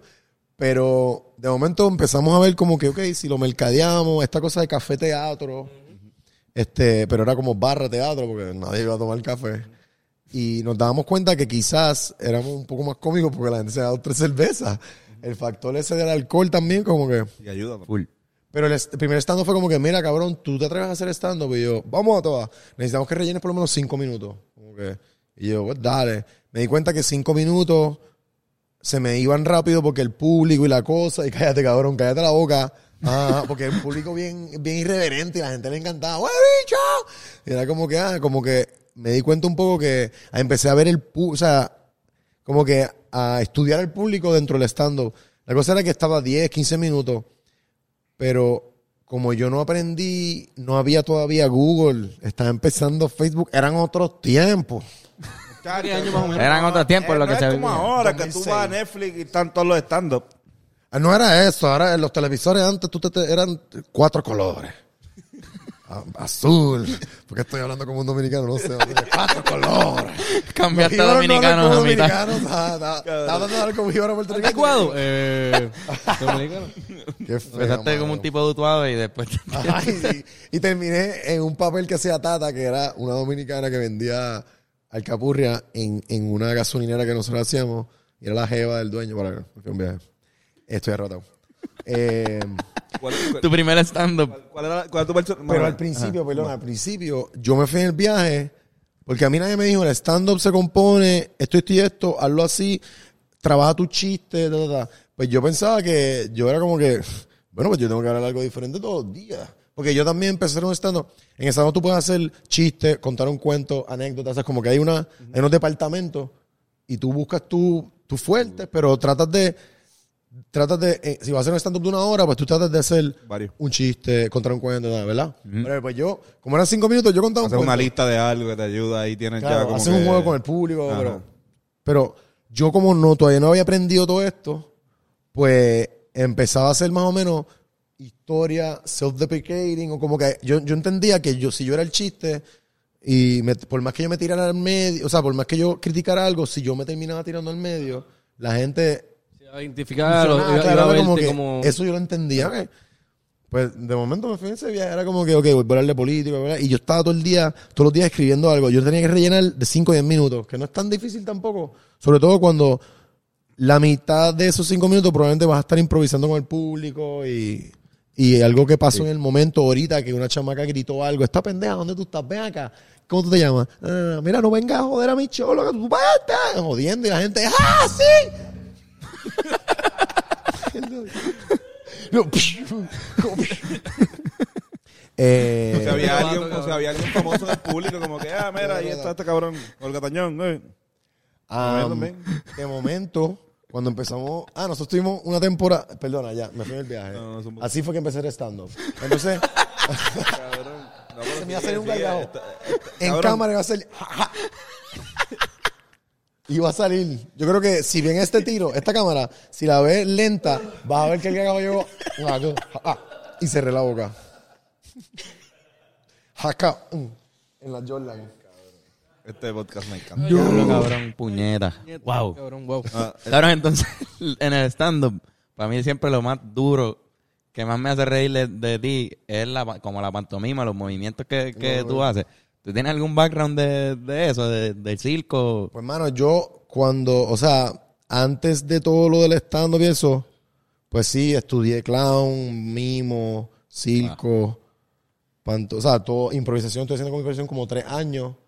Antes de empezar Teatro Breve, yo estaba con Gillo y estaba una selección de improvisación puertorriqueña, que era básicamente el, gru- el nombre del grupo. Pero este tipo era tan, era tan empre- emprendo- emprendedor que, que eh, es como cuando tú te pones como que, este, qué sé yo, en vez de ponerte car wash, te pones como que auto detailing and more, qué sé yo, y tú, ah, diablo, wow, wow.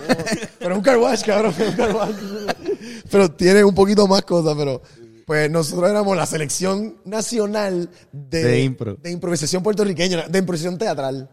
Se llamaba eh, Iocus, creo que era, improvisación, ajá, algo así.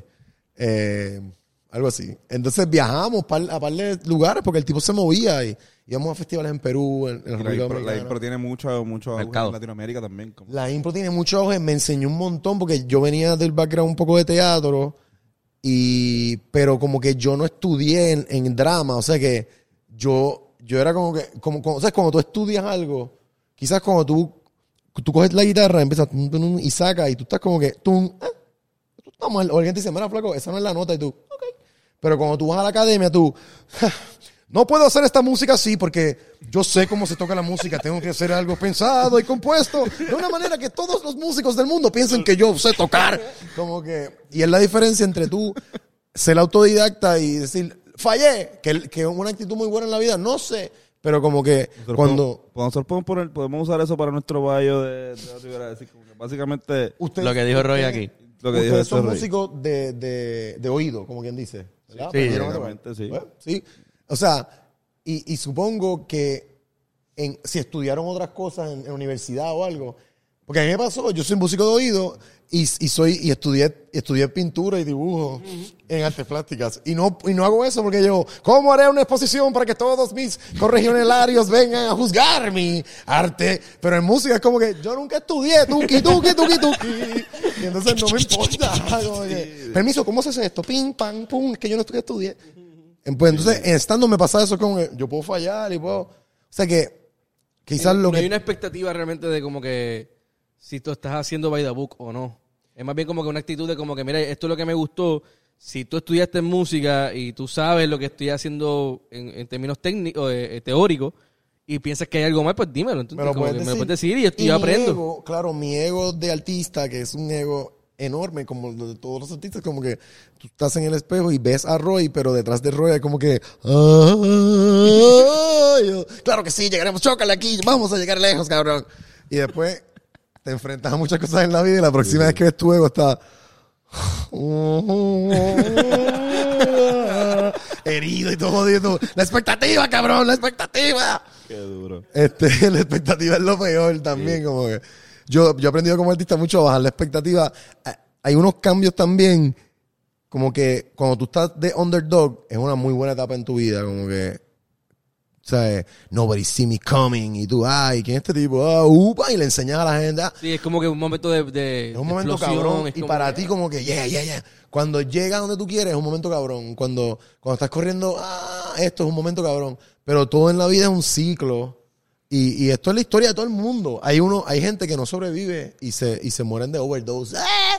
Porque de Saturday Night Live, hacer tres películas en Hollywood, se te paró el momentum y te explotaste. O muchos rockeros, mucha gente le pasa. O sea, muchos artistas. Pues entonces yo, yo llegué a un momento en, en mi vida, en mi carrera, que llegué a ese momento como que todo esto que yo llegué, ah, un momento, ah, se te va el aire, se va, se te va el público, se va una generación como que, y tú estás corriendo y tú, diablo, ¿qué voy a hacer ahora? ¿Entiendes? Me duele la rodilla, ya no puedo seguir corriendo, loco, tengo que ahora ah, ser un artista sentado. Usar silla de ruedas. Usar silla de ruedas, ¿sabes? Como que. Y entonces, tam- nada, pues, en el stand-up también, parte de irme afuera y todo eso, eh, ya estoy en.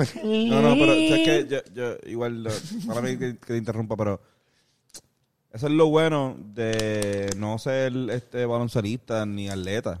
O sea, en el stand-up, tú puedes tener 60 años y de repente ese puede ser tu pick. Sí, mano. bueno, bueno. O sea, Sí, es verdad. como que- No todo el mundo, no todo el no, mundo. no es fácil, pero si te... O sea, en un nivel yo, yo pienso como el que tú tienes, que... O sea, o sea, mano, tú has visto casi todas las etapas de lo que es el nuevo stand-up. O sea, no, no del clásico, eh, vamos a hacer chistas, llega tal, eh, al barquete, eso, eso no. Pero el, lo que el, el- la nueva escena esta que se creó en base a, a muchas cosas que ustedes hicieron en el Taller C, que también estaba haciendo Carlos Amber en otro sitio, eh, un sitio que se llama Sampler, que también este creo que hacían cositas ahí. Yo fui una vez. Fuimos, fuimos, fuimos. una vez, exacto. Fuimos, Carlos y yo fuimos y fuimos los únicos que fuimos ese día a Sampler. que, no fui- que no hicimos stand-up. no son Sampler era un sitio que iban, el público eran comediantes. Era un- Era un tipo, un tipo de sitio como así, como que también no había mucho público. Por eso no había todavía tanto la, el social media y la cosa. Estando era algo para nerds de comedia. Claro, yo- nosotros sabíamos que había comedia porque estudiamos en UHS, lo hemos dicho un par de veces, y en UHS ponían el palo, tú entras a la escuela y ponían Los flyers. Los, flyers de, de ahí, de lo que iba a pasar en el taller C, lo pegaban. Del construction. El taller C está atrás, de, el parking atrás de, de la escuela, eh, tú sales y está ahí en, en Por, o sea, yo siento que por eso en Río Piedra, yo no sé ahora, porque en verdad, parte de lo que yo lamento mucho, eh, que a veces volvía y veía cosas como las de ustedes o nuevos grupos de teatro y yo, "Ugh, tengo que volver porque como que yo me envolví en, en la vida profesional de artista o algo y me, y me olvidé de volver a la escena, de donde todo sale. Entonces, como que es, es bueno tú volver a ver lo que está haciendo la gente que viene, que te veían cuando tú eras más joven y decían, "Eh, me identifico con tu trabajo, como tú hiciste con otra gente. Y a veces esa gente que, que tú veías, de momento no los ves ya en tu ambiente, es como que fuck. Y, y a veces tú, te- tú hiciste eso, pero porque tuviste hijos, porque tenías otro trabajo. Entonces me pasó que abandoné Río Piedra y a veces volvía y como que me sentía como que, perdón, padre, he vuelto a casa. Como que, ¿entiendes? Y ahora abrazarte gato, estás vivo, cabrón. Eh, extrañaba la peste de caca que tienes encima. Nosotros decíamos eso, ah, Río Piedras con su... Como, la mejor peste a meao que Sí, hay mano. en Puerto Rico. O sea, Beber que- con peste meao eh, de Río Piedra. No, eh, ya nosotros se nos ha hecho bien difícil salir, o sea, como que Vivimos ahí. vivimos en Hyde Park, que ese es nuestro... cabrón, yo me mudé de Río Piedra a Valdrich. Por, por eso... moving on now. Pero me quedé ahí un poquito más allá. Exacto. Pues cabrón, o sea, eh, no, porque me gusta, a mí me gusta pasar y simplemente como que especialmente, pero me encanta el taller, cabrón, y por lo que ustedes hicieron ahí, por lo que hizo también Chente, después cuando llegó con eso es El bagaje histórico que hay ahora. el ahí. bagaje histórico que hay, ajá, como que Hasta nosotros tuvimos nuestro show bueno ahí. Tú sabes que ese sitio era el taller de cantautores. Sí, que eh, todo, o sea, como que, no sé, Sí, sí. la, pero como que... Sí, yo creo que sí. Eh, el topo como que lo era como el padrino, este, y eran un par de emprendedores, pero, pero al final Mike Phillip, que era el bartender, eh, era como, exacto, como un, un timeshare, como él, él hacía bartender para que le dieran un break ahí. yo creo que él corría más o menos la barra. Mike tenía un chanchito allí para pa, pa coger culo, qué sé yo, pa- tenía 10, y- 10 y- qué sé yo, 21 años, whatever, no me acuerdo. Y empezó a correr eso, y poco a poco se dio, se dio cuenta que eh, l- los cantautores no podían sus- el sitio no podía subsistir nada más de los shows de cantautores porque el público de cantautores no es tan grande por, por más que estés en Río Piedra eso y un poco vio la entrada de ah pues esto es una barra podemos hacer medio eh, era un poco como eran de, teatro pues eran viñetas y cosas así y al principio era como que parodias de, teatro clásico, cositas, pero más o menos por ahí empieza Teatro Breve y cuando empezamos a hacer los shows que, que, que eventualmente fueron Teatro Breve, que se, tenían otro nombre, hicimos como tres, un poco ellos también se dieron cuenta de eso, como que coño, esto vendimos mucho más cervezas en las noches de teatro, hasta en las noches de punk. No, de hecho, Teatro Breve empezó, nosotros tocábamos, las primeras dos shows que hicimos era, yo creo que antes de una banda de punk. Y era como que ven al show de teatro y después quédate para ver la banda de punk, a ver si la gente se quedaba. Y, y después tocábamos, después que nos dijeron como que coño, ustedes se llenó, pues les dimos una noche, ellos tocaban los micros, nosotros íbamos los jueves. Y a nosotros nos tocaba recoger y barrer el, el taller después de un show de punk. De verdad. O sea, que eso era cerveza en el piso, botella, los baños, y yo, ¿sabes? Mapeando así. Roy, tu línea, eh, pelón, cabrón, no pagaste la renta. Mientras mapeaba, porque, porque estábamos, tú sabes, Sí, sí. Yo, yo recuerdo que nosotros, eh, la estrategia que usamos para... contestando bien tecato. No, full. Eh, pero, Sí, checate algo solo hicimos. Literal. En el taller, nosotros dijimos, vamos a hacer esto. Vamos a hacer shows el primer jueves de Río de cada, de cada semestre. Ah. Porque esto es lo que pasa. El primer jueves de Río de cada semestre ponen una tarima en estos sitios, se llenan todo con cojones y hay una gente que janguea en el bori que quiere beber cerveza, que, que quiere capiar la cerveza más rápido. Y esa gente, si es guay, va a ir al taller. Claro. Es decir, pues aquí, aquí, aquí en la cerveza el mismo precio y la capeo más rápido. Ah, y, y además, pues estamos nosotros ahí, ah, la, la, la, la, la, y como que, y si, y- si la gente llega, nosotros los cogemos. Ya ahí nosotros es cuestión de nosotros hacer, exacto, ya, ya nosotros pues llamar su atención. Y mucha gente también del corillo, de la Yupi, de la misma Yupi, como que yo, yo me acuerdo, yo decía como que a la gente de la clase, como, mira, pero también vamos a estar tocando en este sitio que también es buena, por si quieres este, no hacer tanta fila en el body para cambiar una cerveza, pues, pues va ahí y vamos a estar tocando. ¿Quién de ustedes es el más, eh, como el más productor o el más promotor? Yo creo que Antonio. Yo- yo. Antonio, full. Antonio. Antonio, ¿ok? ¿Verdad? Sí, por lo que estás diciendo podía Y decir Tony, Tony es definit- el business minded, yo creo que Yo no tocaba Wiro. Antonio. Antonio no hacía taqui taqui. El tuki tuki. yo tampoco, ni tú, tú, tampoco traté, pero no pude. No, pero, pero te lo digo porque parte también de un poquito pegarla o, ¿verdad? o como que llegar a hacer una base. Es un poco eso, es un poco identificar, no solo como que vamos a tocar en este sitio, es un poquito identificar que, qué, qué tipo de público se puede quedar, porque eso fue lo que Teatro Breve un poco hizo, era como de cómo nosotros, nosotros no estamos haciendo nada nuevo, ni somos mucho mejor o mejor que... nosotros tenemos que, en, en en, esta avenida, que hay dos o tres cositas, tenemos que sobresalir en, obviamente con nuestro trabajo, pero sobre, sobresalir en también crear un ambiente, crear un corillito, crear una, una piñita donde... un concepto que, que, que pueda atraer y que pueda encajar. Yo, Yo- yo creo que algo, si por hay ejemplo, alguien, claro, si hay alguien que en el grupo, si hay alguien con esa mentalidad, en, en la- en el grupo nosotros, Mike al principio hacía eso, era como que, pues, pues mano, estamos haciendo teatro, pero él, él, se, él veía unos ángulos que quizás decía, coño, si yo domino esto aquí y hacemos esto, aquí se puede formar un jangueo. El que era los domingos, en, yo analicé... él dice que era los domingos, una no, gira de literal, de- Se cuando en mi mente, eh, Mike creó los jangueos del domingo o sea, en Río Piedras. La gente que, que sabe de Río Piedras sabe que de viernes a domingo es, es vacío. O sea, Es La vacío. gente se va, la, la gente está ahí. Se van de- eh, de- la- de Río Piedras. Exacto, la gente que se hospeda y que, y que vive en otros, o sea, que sus casas están en otros pueblos, pues se van a visitar a sus papás, es normal. Y pues los que vivimos ahí, pues no jangueamos tanto ahí, pero es un vacío. O sea, los domingos se creó un jangueo especialmente en el taller, que yo creo que todavía existe, como se llama ahora, que, es bien básico de ese... De, Eh, algo que pasó bien cabrón, y esto es rápido, pero yo nosotros No tiene que ser siempre- rápido. ¿Ah? ¿No tiene que ser rápido? Ah, pu- Pues entonces, no, este, nosotros siempre buscamos maneras de como que mercadear el- eh, los shows de diferentes formas. Tenemos los Rivera Estilo Presenta, que también buscamos hasta auspicios y cosas. Cuando pasa lo de María, de repente yo creo que lo que vino después fue el calenturri. Y yo recuerdo que de repente eso fue más Antonio y Carlos más bien eh, haciéndolo, pero cuando yo llego a la, a la primera función, que fue en el taller, estaba acaparado y es como que... está- antes de. María, fue ¿Fue antes de María? Fue antes de Pues yo María. recuerdo que fue... ¿Antes de María, después de Irma o antes de María e Irma? No, no, antes pero de María antes, Irma. antes de María Fue Irma. justo Irma, antes. ok, ok. Pero que fue una, fue una, fue una, fue un como un momento epifánico, como que, espérate, aquí hay oro. Con esto de reggaetón, pero o sea, versiones modernas y, y este tipo de performance donde la gente dice Calenturri, como Héctor, una- un tributo a Héctor el Fader, vamos para allá. Y de repente Eh, con el reggaetón también se sí. forma como que, ah, estos son chamacos que les gusta el reggaetón, que se criaron con el reggaetón, pues aquí hay un mercado de no necesariamente son cacos, pero escuchan el, el, el reggaetón y les tripea esa vuelta. So, cuando viene Trapústico, que también fue, fue Antonio como que con la premisa, fue como que pues tenía sentido y funcionó. So, siempre, Era- era siempre hay- básicamente, pero es súper pendejo, pero es básicamente como tú lo, lo hacemos. Ha pasado esas dos veces nada más, no es que soy un genio, joder, cabrón, no, no, tampoco es una súper mierda. No, pero- no, no, pero, pero- es básicamente como tú puedes ah, ya, ah, con un nombre hacer un que la gente vaya y después hacer todo lo demás.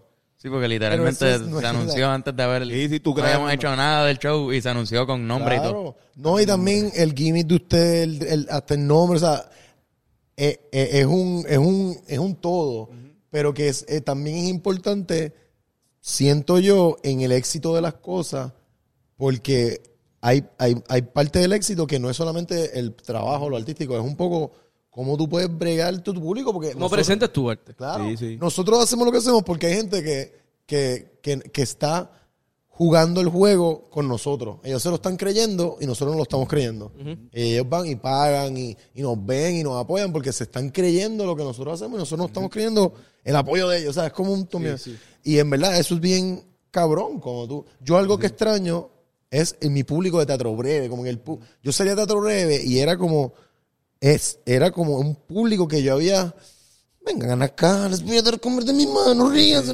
Era como que, Y, y ahora mismo, pues, o sea, todos lo extrañan esto, porque no, no están en- haciendo show en vivo, pero yo, el público también extraña. Sí, full. O sea, como que...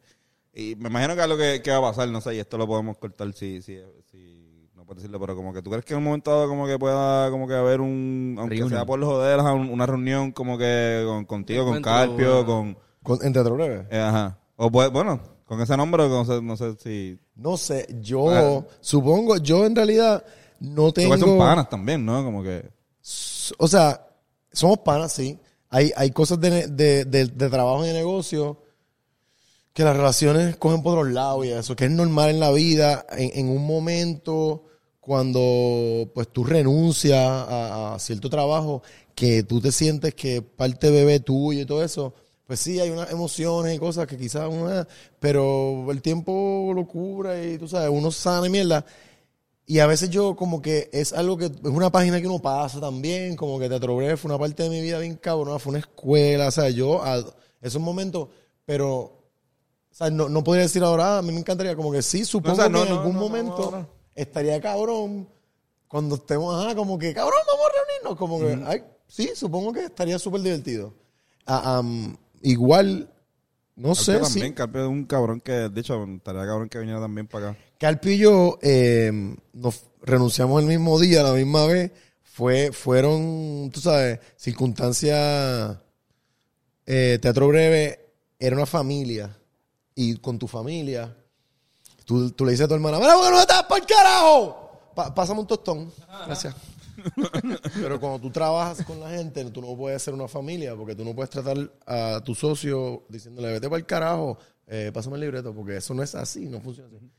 Y yo creo que o sea, en Puerto Rico a veces se da un poco eso, porque nosotros tenemos una manera bien poco profesional de ser profesionales, o, o bien juguetona de ser profesionales, este, sobre todo en las artes, tú sabes que, y somos bien, bien poco profesionales en, en, en hacer trabajos de pro bono, como que los artistas nosotros se nos olvida facturar, como que hacer la ecuación por hora, porque tú sabes que si tú haces la ecuación por hora, te estás ganando bien poco por hora, o en muchos en muchos casos te estás ganando demasiado por hora.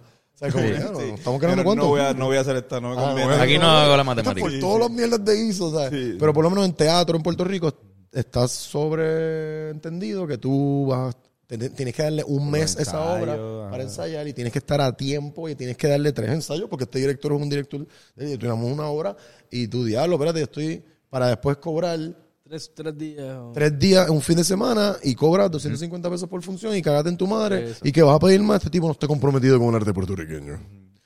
Entonces, pues, como que, es, es, ¿sabes? Es, nada, me fui a un viaje por, por una tangente. Pero sí, pero, pero el, el, el reencuentro se puede dar Carpio. Estaba hablando de Carpio. Estaba hablando de que renunciaron a la misma vez. Renunciamos a la misma vez eh, y, y- y por mucho tiempo estuvimos bien mordidos. Y por, por eso, porque, por, por, por eso mismo, porque nada, nosotros nos sentíamos que, que había muchas cosas como trabajo. Tú, tú renuncias a una corporación y tú renuncias con una carta. Y, y hay unas cosas que a ti te pueden dar cero, whatever. Eh, esto no es una compañía que tiene chavos, esto es una compañía por... Pero yo estuve 11 años ahí, era como que, yo quiero un carro, quiero una computadora, quiero vacaciones a Acapulco. Nieta, o sea, era como que, yo quiero algo, estaba mordido, ¿entiendes? Pedacito de la barba de Mike. No, no, no. Sí, como que. Y, y Carpo y yo a veces era como que. ¿Y qué? Aquí la viéndome las heridas. ¿Me las, quieres, las quieres lamer conmigo? Claro que sí. Eh, ¿Viste lo que hicieron? Son unos charros. Eso fue como el primer año, ¿entiendes? Como que, ¿viste lo que pusieron en internet? Que charros nunca llegarán a ningún sitio sin nosotros. y después fue como que, que es clásico, claro. sí, sí. Probablemente ellos estaban como que, ¿alguien sabe de Roy de Carpio? ¡Nadie! ¡Acabamos la carrera! Era como que diablo. Pero, pero, pero nada, como ¿Viste, que. viste que Rey está con Chente? Que bajo caído. Ah, ¿Viste lo que están haciendo Chente y Rey ahora hablando de caca? Después de María. Jodiendo con Julín. Ellos trabajando para Julín porque yo estaba como que, "Acho, después que me votaron. Porque Teatro Breve. Cuando tú trabajas con un grupo que me imagino que ustedes pasan, tú tienes diferentes. No todo el mundo tiene que ser independentista. No todo el mundo tiene que ser comunista, whatever. Nosotros tenemos la suerte de que casi todos nosotros somos independentistas. ¿Verdad? ¿Verdad, Fernando? Que todos los, los tres somos. Irán, acá. Eres un nazi, eres un Somos independentistas, pero no comunistas, para que sepan. este. Vamos a la interdependencia. Eh, pues en Teatro Breve también pasaba eso como Pero que... sí, es, pues, pues, sí, es cierto que en los grupos siempre pasa que, que no todo el mundo tiene que pensar igual en... en- No, exacto. políticamente, socialmente. Va a ser imposible. Ajá. claro. Eh, y entonces como que en un momento nosotros, como habíamos empezado a hacer como crítica social, pues en un momento decidimos como que, ah, eh, o, o, se- o- o era, o era entendido que no nos íbamos a meter en política. Este, pero entonces empezó a cambiar el panorama puertorriqueño para aquel entonces como el 2008, 2009, que había como que un partido amarillo, un partido azul clarito, un partido anaranjado. Y, y creo que era en el, Rogelio. en el Partido del Pueblo Trabajador, el PPT, el PPT, y que era morado, violeta. 2012. 2012, eh, habían profesores, era un poquito más como que Ah, pro trabajador y eso, que es lo más que se puede ver como un partido de, de trabajadores, whatever. Todos, ¿verdad? Estudiamos en la universidad, tiramos piedras y más o menos estábamos como que me parece que eso es porque yo soy un trabajador, que estoy clavado, pues. Nada, la cosa es que, pero eso se hablaba tras Uno de los integrantes trae la opción de como que, mira, a ver si hacemos algo y todo el mundo fue como que no. O sea, no podemos, no podemos meternos en esto como que, como personas. Y, y nada, al final, cuando pasó lo de Yulín, pasa- como que Yulín iba mucho para Teatro Breve. Porque ella se dio cuenta la cosa, eh, y, y ella fue donde mí, como que, mira, este, ¿quieres eh, ayudarme en la campaña? Fue donde nosotros, obviamente fue donde cada uno. Y yo como que, mano, es que no puedo. O sea, Yulín, no puedo porque por más que yo quiero que tú ganes, para que no gane Santini, se lo dije en la cara, ¿entiendes? Como que por más que yo quiero que tú triunfes para que este cabrón no siga jodiendo, eh, yo no, a mí no me interesa trabajar la política y, y yo quiero tener público PNP y, y- y de todo el mundo que no piensen que, o sea, a mí no me interesa. Eh, uno de mis highlights, yo creo, fue cuando estuve, estuvimos en la Yupi y, y le dije a Yulín, Ah, yo, nos vimos eso, cabrón. Sí, en cabrón. los pasillos de la, del. TEA. Eso era, no, Cabrón, No, si tú- si eso nosotros- fue en, en- eso fue un show gratis que hicimos cuando Cabrón. ella, Sí, sí, sí. cuando perdió Santini. Ajá. Nosotros hicimos un show gratis en la Yupi Sí, por- para que- celebrar que nosotros éramos es que prepa el Peyton, el Peyton Place de nosotros cuando estamos en la Yupi no es Peyton. No era Peyton. Es Ah. el TEA de la Yupi, el pasillo de la sí, derecha.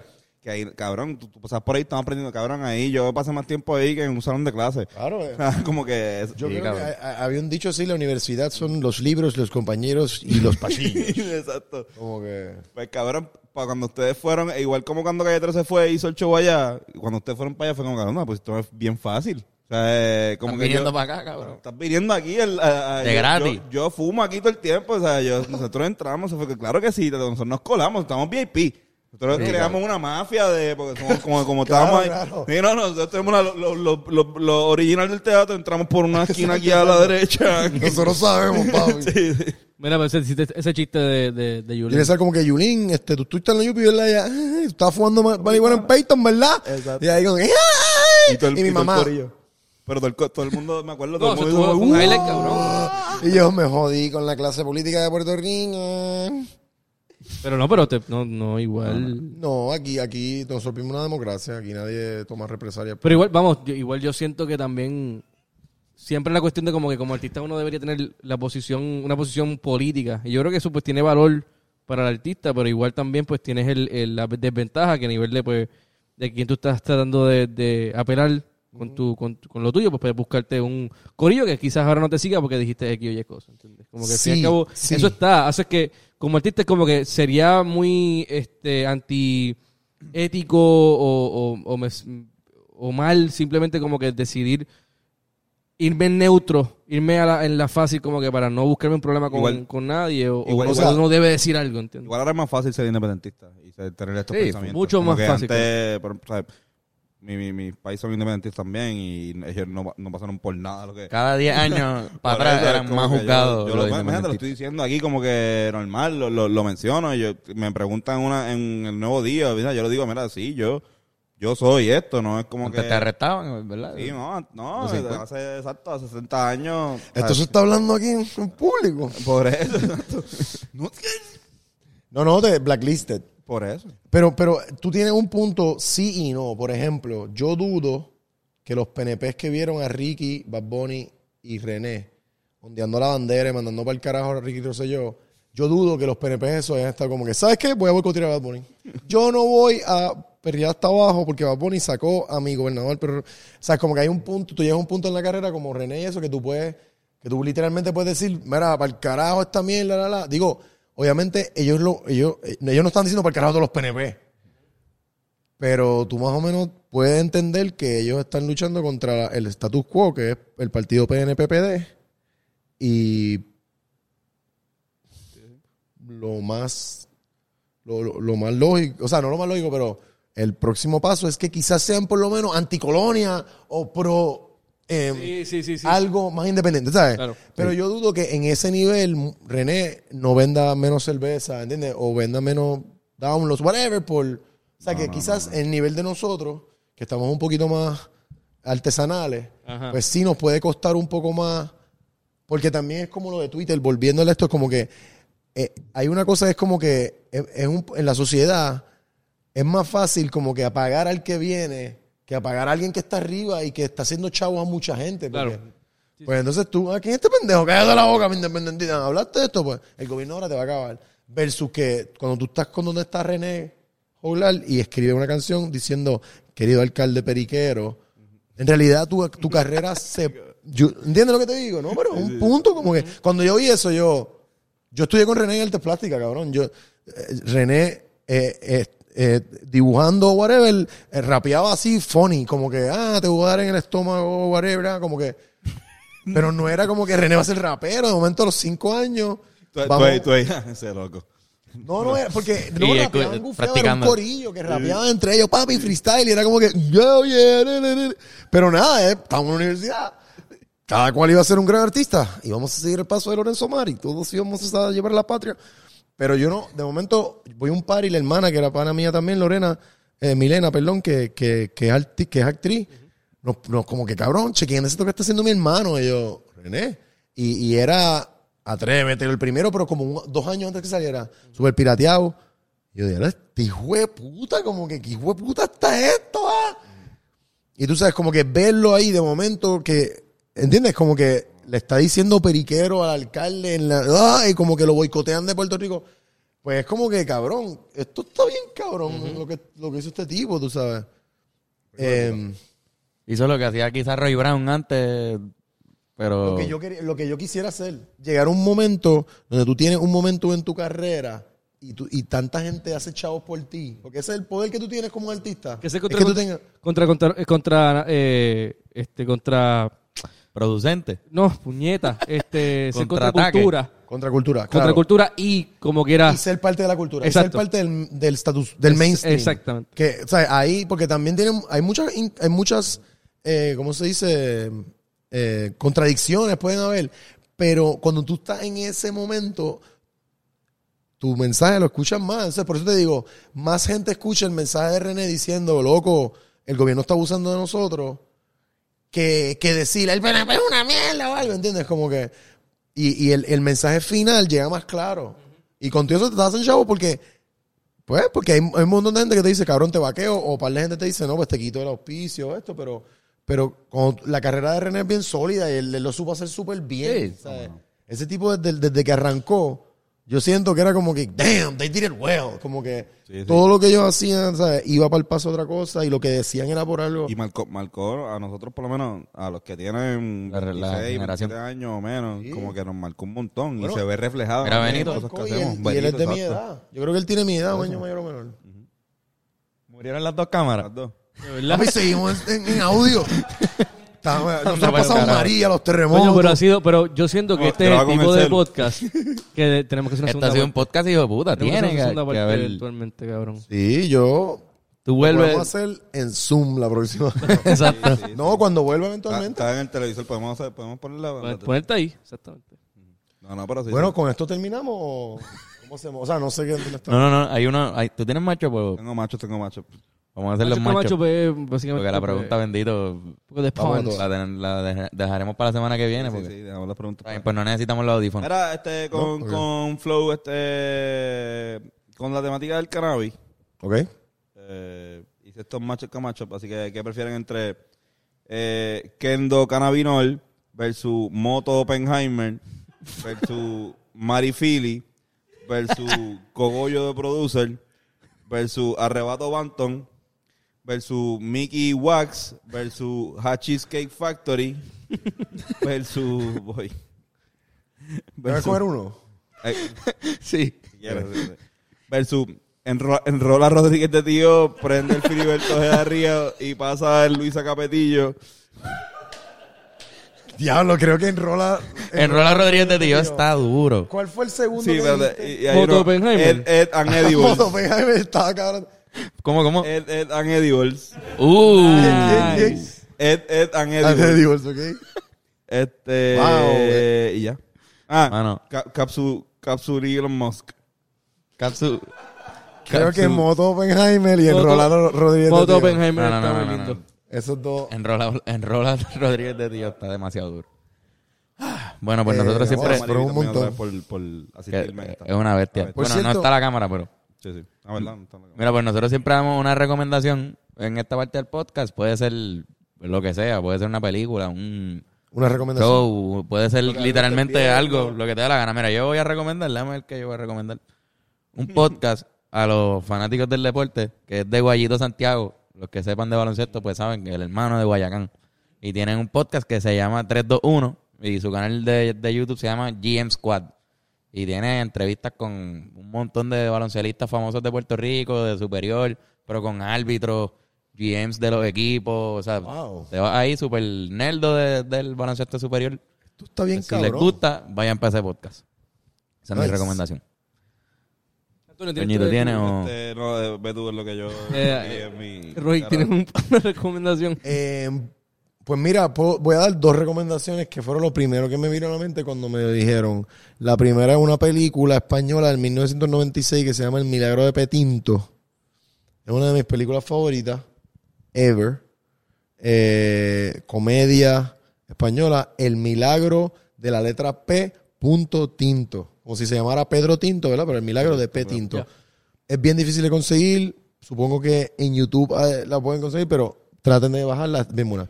Y lo segundo es, para los amantes de la música y de las caricaturas y de Mike Judge, hay una, hay una eh, serie que él hizo como para el 2017-18 que se llama Tales from the Boss que el season 1 es de outlaw country music y, y este country music y todo eso y el 2 es de funk eh, George Clinton James Brown eh, Rick James y en verdad es Mike Judge el que hacía este, Sí, este Beavis and Beavis and Butthead Butthead. y todo eso King of the Hill. eh, Idiocracy Idiocracia de Mike Judge. Idiocracy es de Mike Judge cabrón y para mí es más ¿sabes cuál va a ser mi, mi recomendación? Idiocracy Idiocracy. baja Idiocracy y, y vela Duro. y ya Duro. Yo, yo recomiendo que usen este, sabiamente los 1400 que le estén llegando. Muy bien. Eh, llegado, mano. si llegan ese dinero, por lo menos, mira, si tienen un vehículo de motor que le hace tiempo que no le cambia aceite y filtro, o las gomas, o los frenos, es el momento de hacerlo. Este, si tienes deudas, paga esas deudas, aunque sea un poquito, porque eso yo sé que es una jodienda, pero por Sal lo de menos esa algo tarjeta. para sentirte que estás utilizándolo de una manera proactiva. Y eso en verdad que, que ¿Y por lo menos... ¿Qué tú dirías que fueran como que los no? Pues no hagas esto con los 1400. no se metan perico con los 1400, este, no, lo, no lo gasten. No te compras una lancha. Ah, No, no, no. Bueno, con 1400 no No te compren unas tenis de 1400 dólares. No creo que sea bueno. No. Pero No, sí. no. Pero, pero yo iba a recomendar lo contrario, como cabrón, con esos 1400 y comprense algo que, que hace tiempo querían comprarse. Si obviamente si les va bien, si no tienen deuda. Exacto, si no tienes Si no deuda. tienes deuda y está súper bien, cojan y te llegó eso. Cabrón, date un. Date un gustito con algo, cabrón. No Si, tan- has no mane- tan si, caro. si lo has manejado bien, Sí, que no saben. Claro, Sí, yo- claro. Claro. Ah, es que Si es me- una bendición, si es un bonito, si es un bonito. Es que cabrón, mi, pa- mi papá me regaló uno- un montón de discos, su colección de discos de vinil. Ok. Y yo cogí los 1400 y cabrón, gasté, o sea, compré un, un- una vitrola para el, para el apartamento. Eh, ¿Y cuánto te costó?